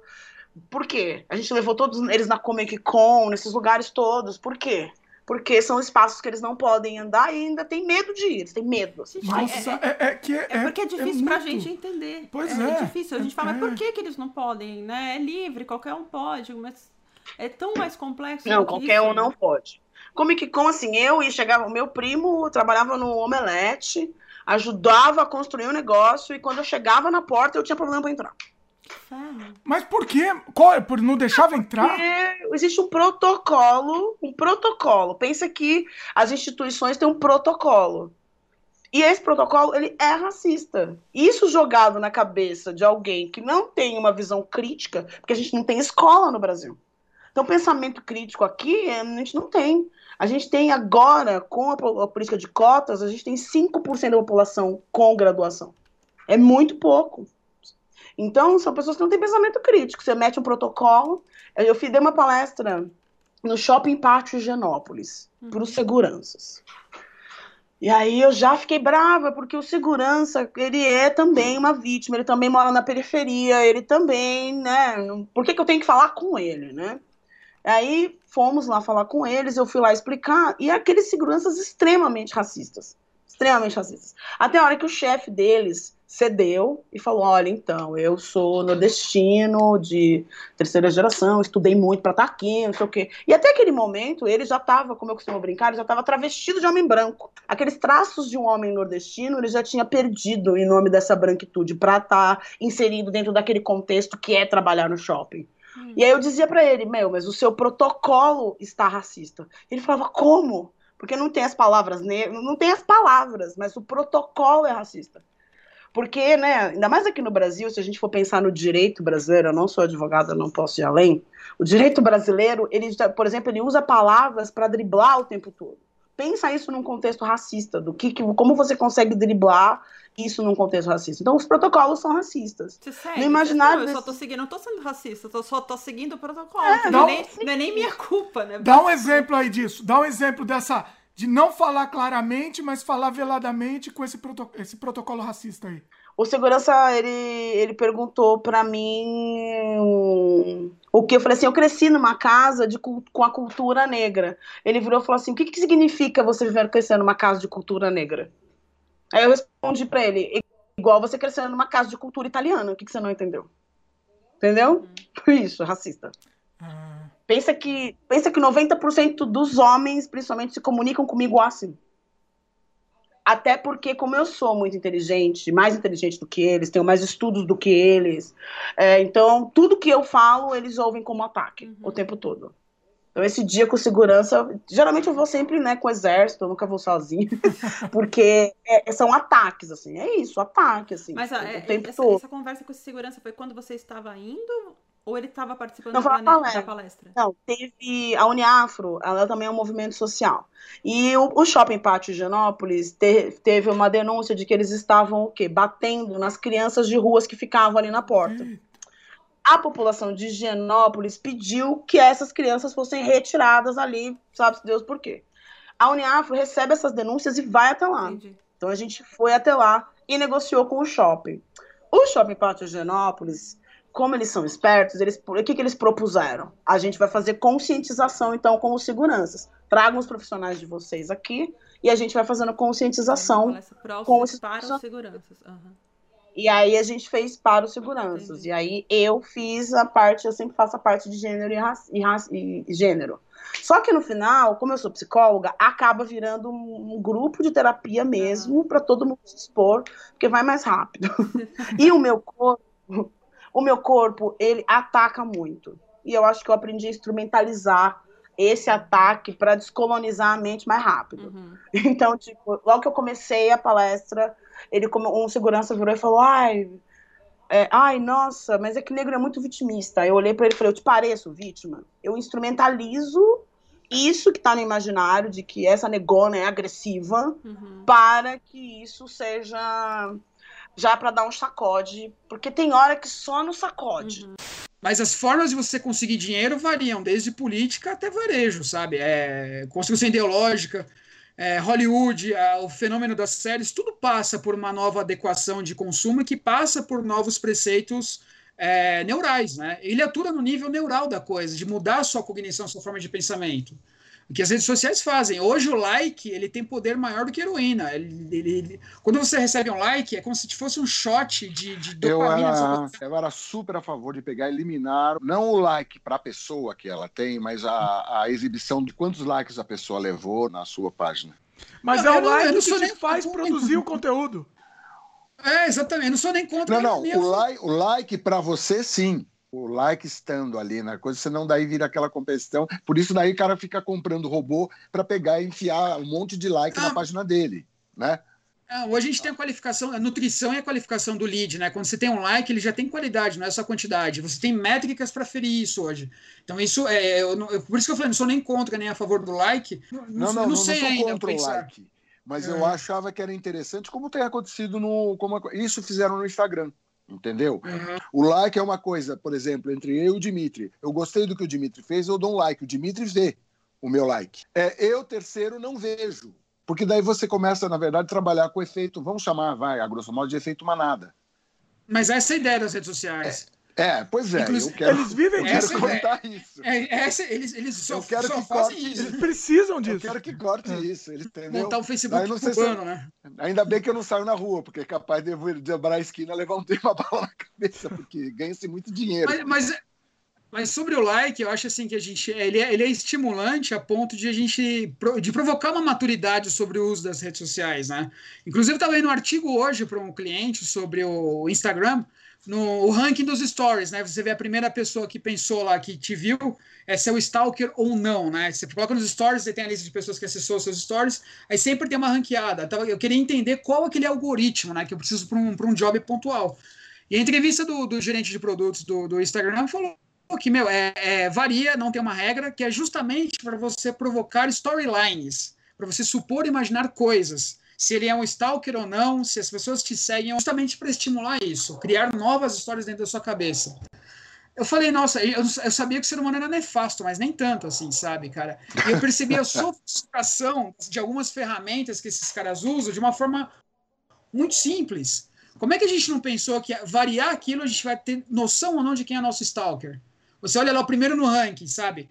Sempre aquela pessoa tá lá, mas é o algoritmo te induzindo a pensar que aquela pessoa é seu stalker ou não, o seu crush, como o pessoal fala, ou assim vai, entendeu? E não é, não é porque ela tá no primeiro que ela é o primeiro do ranking. É uma série de combinações de fatores que, de, e de interações que vai promover aquela pessoa tá lá. E é justamente para te fomentar uma história. Quando você fomenta histórias, você cria mais dentro do Instagram. Você cria storylines, você vai postar em relação àquilo, você vai ter atitudes que vão realimentar o Instagram. Eu achei isso genial. Eu falei, como é que esses caras, sabe, chegaram nesse nível de profundidade, sabe? O nível de, de, de simplicidade numa ação o quanto eles se desarrumaram, é, se arrumaram para parecerem desarrumados, que eu chamo de teoria do Johnny Depp, né? Ele fica duas horas se arrumando para parecer desarrumado, né? Então é a mesma coisa que Ah, eles mas fazem. é isso sabe? aí, é isso aí mesmo. Eu não lembro o nome desse colega nosso aí que tinha epilepsia, mas ele dava um, ele dava um chilite no meio da, da, da aula, enrolava a língua, lembra? E eu várias vezes tive que salvar ele lá, puxando a língua para frente, né? E caía, começava a babar, estremecer. Aí eu, eu era o único que entendia ele lá, ia lá na frente e pegava, puxava a língua dele, né? Aí aconteceu o seguinte comigo, né? A primeira vez que eu fui no Rio de Janeiro, a gente foi lá, numa, vai numa balada num barco, né, cara? No meio da Marina da Glória, lá, né? Ficamos até 11 horas da noite eh, rodando ali no barco, DJ, não sei o que e tal. Aí tinha um ricão lá, cara, que é amigo até hoje, né? Ele convidou a gente para ir na cobertura dele na frente da Urca, né? Na frente do, do, do, do Pão de Açúcar. E rolou uma festa lá no- nessa cobertura, na cobertura gigante lá na- de frente pro Pão de Açúcar, né? Só que rolou droga, né? Rolou droga lá, rolou as coisas. Não sei o que, o pessoal tava, tava cheirando lá. Aí tinha um gringo lá, tava cheirando cocaína lá naquele negócio. Né? E aí chegou uma da noite, a gente pediu uma pizza, né, cara? Pediu uma pizza lá. E todo mundo comendo a pizza, e esse gringo aí que tava cheiradão lá, sei lá, não sei o quê, ele, comeu toda a pizza, cara, que enga- engasgou aqui na garganta dele. E esse cara ficou azul, cara. Ele ficou azul e caiu no chão. Bateu na cabeça num vaso lá que tinha no chão. E começou a estremecer e babar, nem esse amigo nosso lá do paralelo, entendeu, cara? E eu Ah, tá tava lá no- você lembrou, né? Ah. é, eu tava lá no Rio de Janeiro, olhei aquela cena lá do cara caindo no chão, se falei, isso aí é epilepsia, né, cara? Eu conheço um amigo meu que já teve esse negócio desse, né, cara? E aí eu me meti a salvar o cara que eu fazia na sala de aula, né, cara? E fui lá, enfiava o dedo na língua do cara, puxava a língua e pedia pro pessoal segurar, e o cara ficou azul, praticamente morto. Aí o cara respirou, respirou, voltou, né?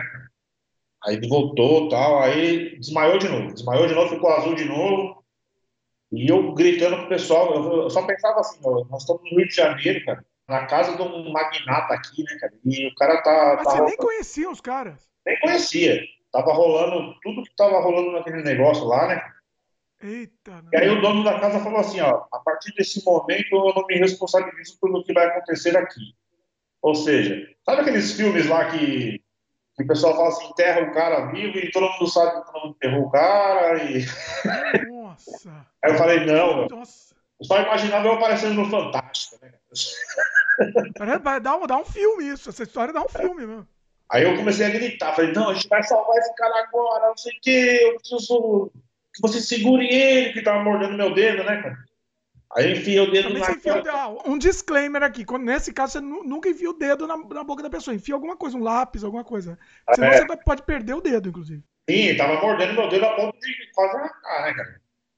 Eu- Aí, aí eu enfiei o dedo na goela dele no fundão, assim, arranquei tudo, né, cara, do, do- da goela dele, e começou a sair uns catupiry, assim, no meu dedo, assim. Aí eu falei, caraca, esse cara tá, en- tá, tá engasgado com as pizzas que a gente pediu, né, cara? Aí eu fui enfiando, segura aí, fui enfiando o dedo na goela dele, tirando os catupiry, o cara, o cara ressuscitou. Olha. Meu, aí eu respirava, eu respirava, cara, no canto do, do- da varanda do, do apartamento lá, eu falava, nossa, pelo amor de Deus, né, cara? Aí tinha um amigo. Imagina, meu. Tinha um amigo meu que era o Marcão, tava dormindo no sofá bêbado a tarde inteira, a gente tinha bebido o absolute, né, cara? Aí ele acordou, falou, Marcão, o que, que aconteceu? Aí eu falei assim pra ele assim, ô Marcão, o cara quase morreu lá, velho, você tava dormindo no sofá, você nem viu nada, né, meu?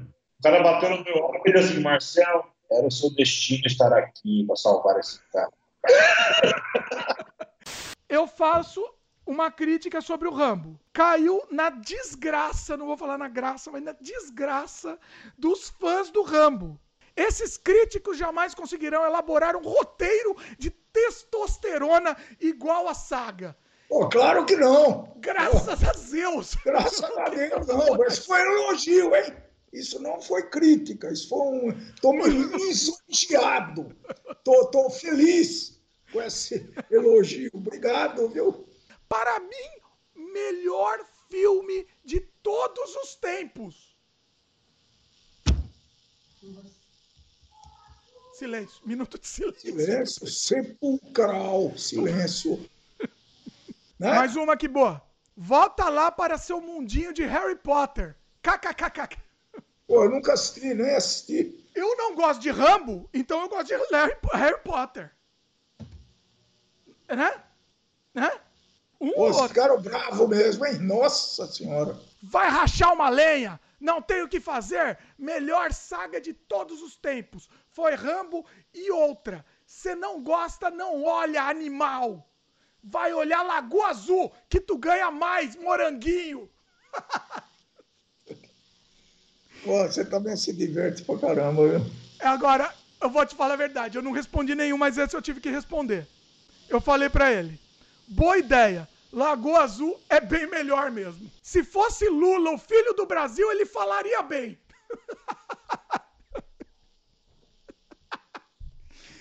Essa...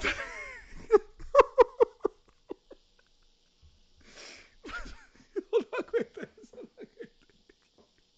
Só no Brasil, um comentarista incompetente, tudo em caixa alta, é pago para comentar sua, em caixa alta, opinião particular e não avaliação do, caixa alta de novo, povo deve ser algum filhinho de papai com neurônios degenerados oh, pela maconha.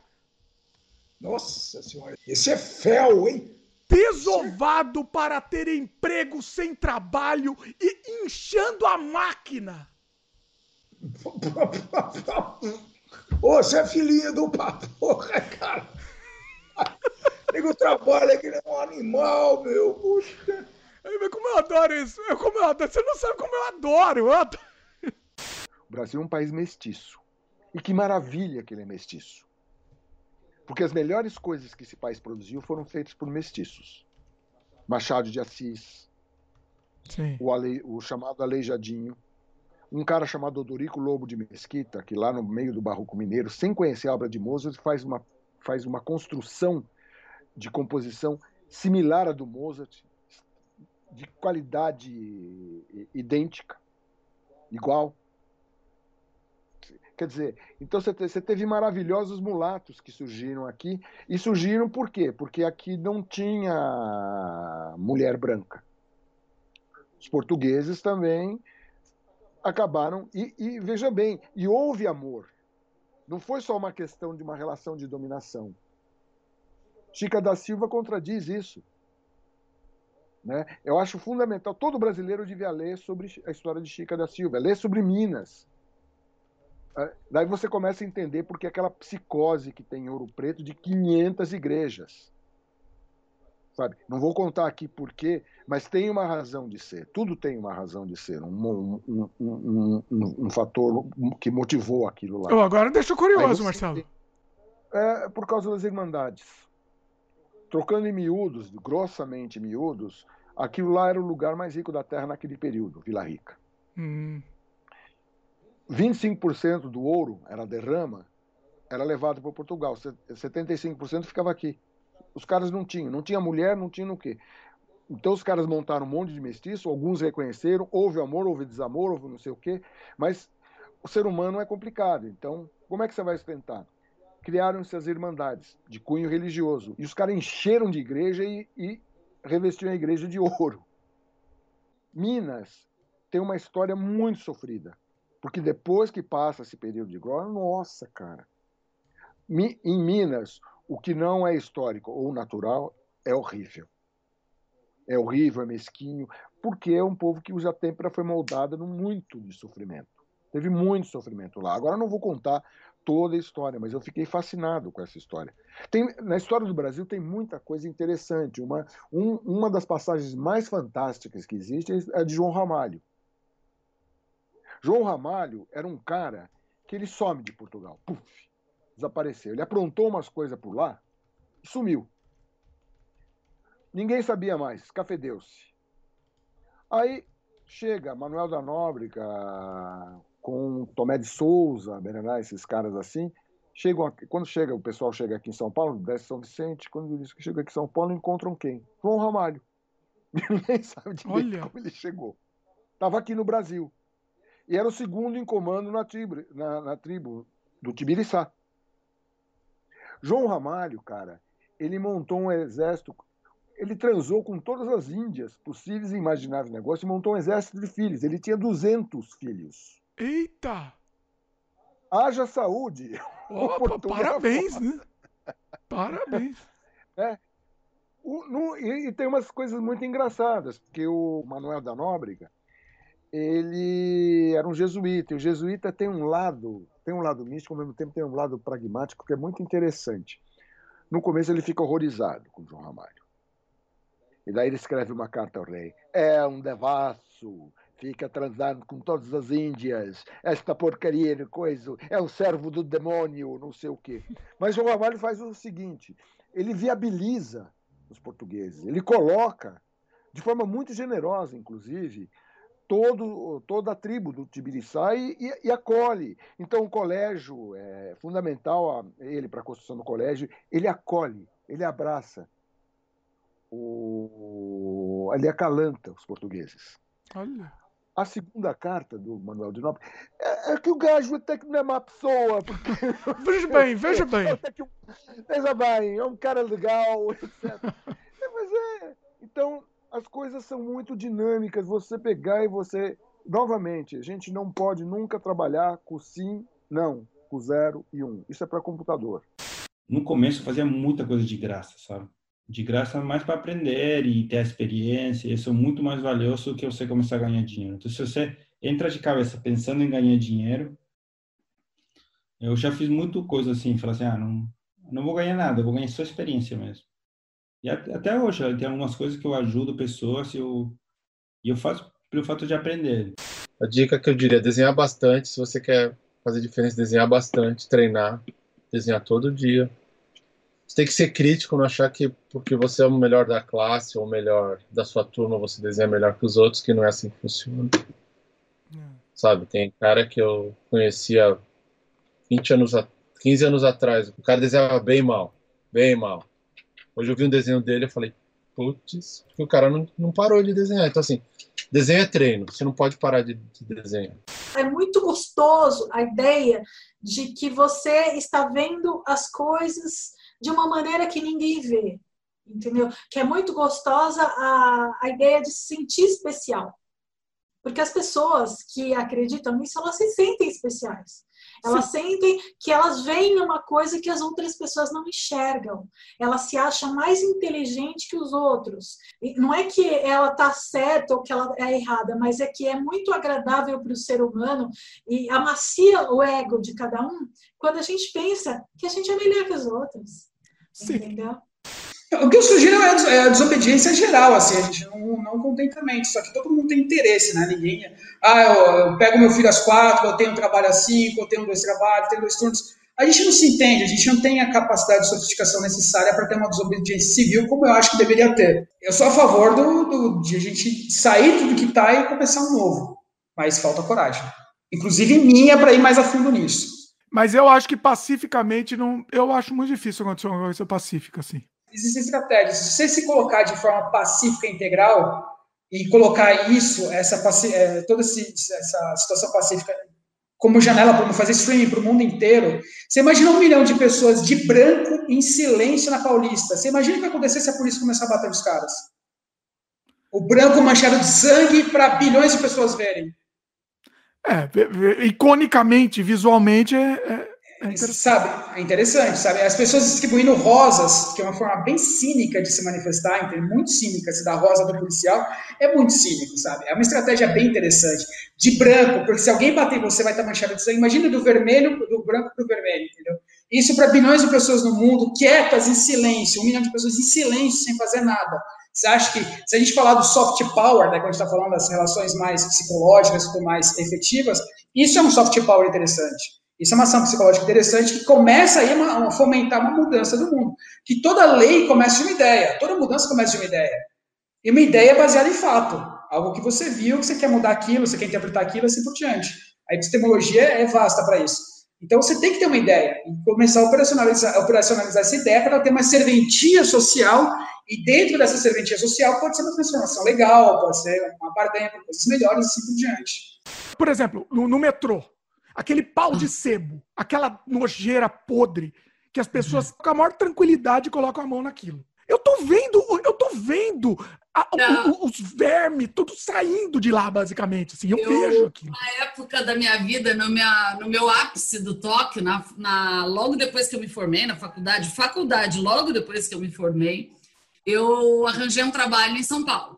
E daí eu tinha que ir quase todo dia para São Paulo de trem, metrô, baldeação e tudo o resto. Então eu levava é, lenços umedecidos na bolsa e punha duas, três, quatro camadas na mão e quando não tinha lugar para sentar, né? E pegava no pau com um lenço umedecido naquele pau de sebo. Ah! E daí assim, mas algumas nem, mas nem isso pra mim. Ah. Não, mas era a solução, eu tinha que trabalhar, caramba. Eu ia fazer o quê? Ué, eu não pego no pau, eu fico, eu fico surfando, eu fico lá. Ah, isso, daí eu ia cair e rolar no chão. Eu então, que tenho trauma me... de chão. A Fabiana já me zoou com isso. Ela falou assim: ó, você fica fazendo é. isso, quando você cair no chão, eu quero ver. Exatamente, exatamente. Eu já vi gente rolar no chão e eu me imaginei. Eu falei, não, então eu vou ter que adaptar e pegar nesse treco. Você tem que entender, tem que pegar a essência do personagem. É você se imaginar naquela situação. Às vezes você não consegue ser, por exemplo, eu não, nunca poderia certamente ser uma pessoa que sofreu um aborto, porque eu nunca sofri um aborto. Mas eu tenho que canalizar alguma coisa que eu já sofri e transformar né, essa energia, tipo, fazer, pegar esse sofrimento. E se não é possível eu, eu encarnar esse sofrimento por, por eu ser muito nova, existe um sofrimento que a gente pode pensar também, se você não consegue encarnar ele mentalmente, porque você nunca não tem uma referência. Você, é feliz, você nunca sofreu. Então, você pode usar um, um sofrimento físico. De repente, você põe a mão bem lá no fundo das costelas, assim, aí você vai apertando, você vê onde dói. Aí você segura essa dor. Aí você tenta incorporar essa dor pro personagem. Toda vez que você pensar na, que perdeu um filho, você se, se sente, você lembra dessa dor do, na costela aqui que você tá apertando assim, no fundo. Um exemplo, é, cada um tem um jeito de, de, de canalizar a energia, canalizar a emoção para o personagem. No meu caso, eu consigo, eu funciono bem com música. Tem algumas músicas que eu utilizo que me fazem chorar, eu consigo chorar em cena, porque eu, eu uso, eu lembro delas, eu lembro da melodia, lembro do, do instrumental, aí eu consigo já. Eu, tipo, e também coisas que eu lembro. Eu sou uma pessoa bem vivida, sou bem sofrida, então eu tenho muitos sofrimentos para para poder canalizar no personagem. E é um processo doloroso, doloroso, dolorosíssimo, porque às vezes você não quer acessar aquela dor. Às vezes você não quer tocar naquela feridinha.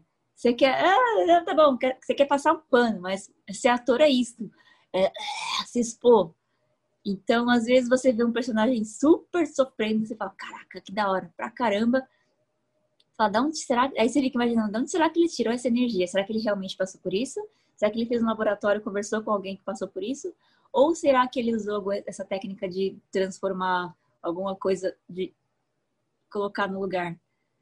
E funciona, funciona bem se você está bem concentrado. E se o trabalho flui, se tem que ter essa química com outra pessoa também, com os outros atores, com o diretor, tudo. Não é simplesmente chegar, atuar e acabou. Não é uma máquina, robô, chegou, ator, acabou. Tem um, um preparativo. Eu tenho essas, essas, esses, esses gatilhos. Na, você já sabe que gatilho vai é. funcionar. É. Aí você já na hora já instala e, e manda ver, é isso? E também você usa muito a técnica da respiração. Você se prepara para um diálogo tenso, que vai exigir um choro. Então você começa a respirar mais rápido, porque isso vai, vai ativar o seu organismo de que alguma coisa está acontecendo. Aquela coisa assim de ficar ou correr. Então, aquela coisa do instinto animal, que tipo tem que agir logo.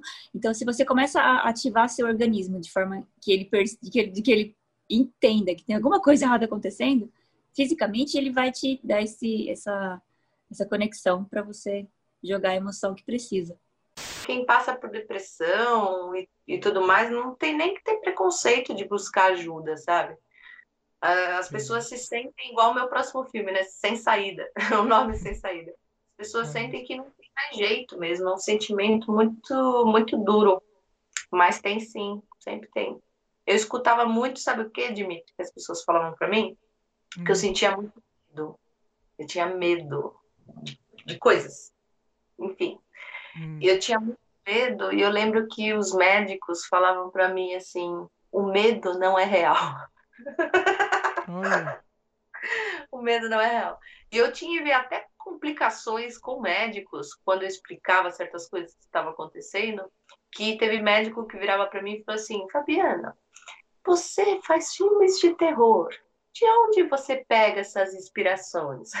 E eu falo assim, vocês não estão entendendo, eu estou falando de verdade, está acontecendo de verdade. Eu estou com medo de verdade, não é minha cabeça, não é imaginação. É. Então, fui mal, eu fui até mal compreendida.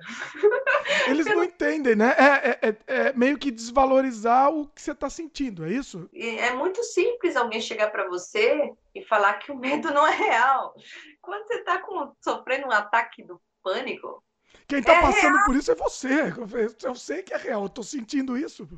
Né? Isso. Eu sei que no fim, na, em última instância, no universo, verdade, o medo não é real, só tem amor, né? Mas, para quem está sofrendo de, um, de uma coisa assim, um breakdown nervoso, alguma coisa assim, é, tudo que a pessoa está na, tá naquilo, e aquilo é real sim, a pessoa sente o medo na espinha, né? A pessoa que, que escuta coisas ou vê coisas, aquilo está acontecendo sim, na dimensão que ela está, na realidade que ela está, aquilo lá está rolando. Eu também viajei bastante e o pessoal era muito bonzinho, me davam coisas orgânicas para trazer, né? Então, no México, fomos lá comer aquele tradicional deles, aquele que vira, que parece um pastelzinho assim, que fica redondinho. O nacho, o nacho. É isso. Aí, eu, oh, você gostou? Gostei, puta, é legal. Então vou te levar num negócio, você vai levar massa pro Brasil. Aí você pode fazer lá. Eu... Não, mas não precisa se preocupar. Vamos lá. O cara comprou uma, um pacote de massa de acho que uns quase meio 40 centímetros de altura. Tá aqui, leva. Pô, vou levar onde isso daqui, meu? Na mochila, na mala. Bom, levei lá numa mala de mão que eu tinha. Pô, e o voo não veio. Me botaram no hotel. O que, que eu vou fazer com isso, gente? Era um cheiro aquele negócio Come lá tudo. que ia dar desconfiança. É, mas é, é meio metro de, de, de pastel. Eu esqueci na geladeira do hotel.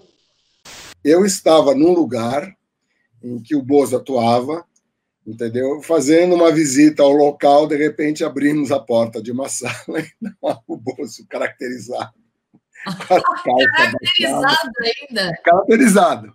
Com as calças e, tinha uma figura fazendo boquete no bolso. Gente, foi uma, cena, foi uma cena dantesca, cara. Foi dantesco o negócio. Deve ter queimado a sua memória, isso, assim, né? Não, não, eu tenho, tudo, eu tenho, tudo, extremamente vivo e a cores. Mas eu acho que para relacionamento, é enfim, um trilhão de vezes melhor online. Eu não acho, vocês estão loucos. Eu sou de outra geração mesmo. Mas, Deus do céu, nossa senhora. Meu. Aí a terceira palavra que a pessoa fala é manda nudes. Manda foto agora.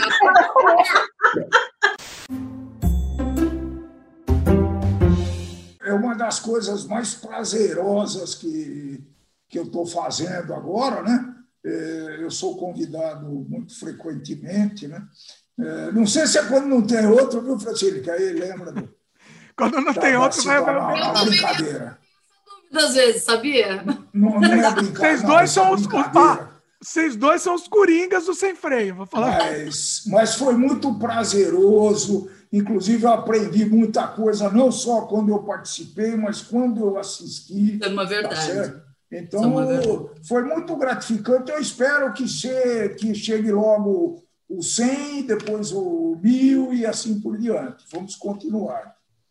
Vamos lá, mil não é sei, né? Persistente. Vamos ver se chega no, no mil, vamos tentar, mas estamos, estamos aí, estamos lá na chuva. Bom, é isso. Queria agradecer vocês mais uma vez. Vocês já são contratados aqui do Sem Freio, ganham uma fortuna. Ganha uma fortuna, tô rica. E é isso. Quem estiver assistindo no YouTube, não esquece de dar o joinha aí pra gente. Não esquece de se inscrever e clicar no sininho de notificação também. E compartilha, pessoal. Esse programa, eu acho que esse é um bom programa para se compartilhar, para mostrar o pessoal qual é a mecânica, como funciona aqui, né? Valeu. Tchau, tchau.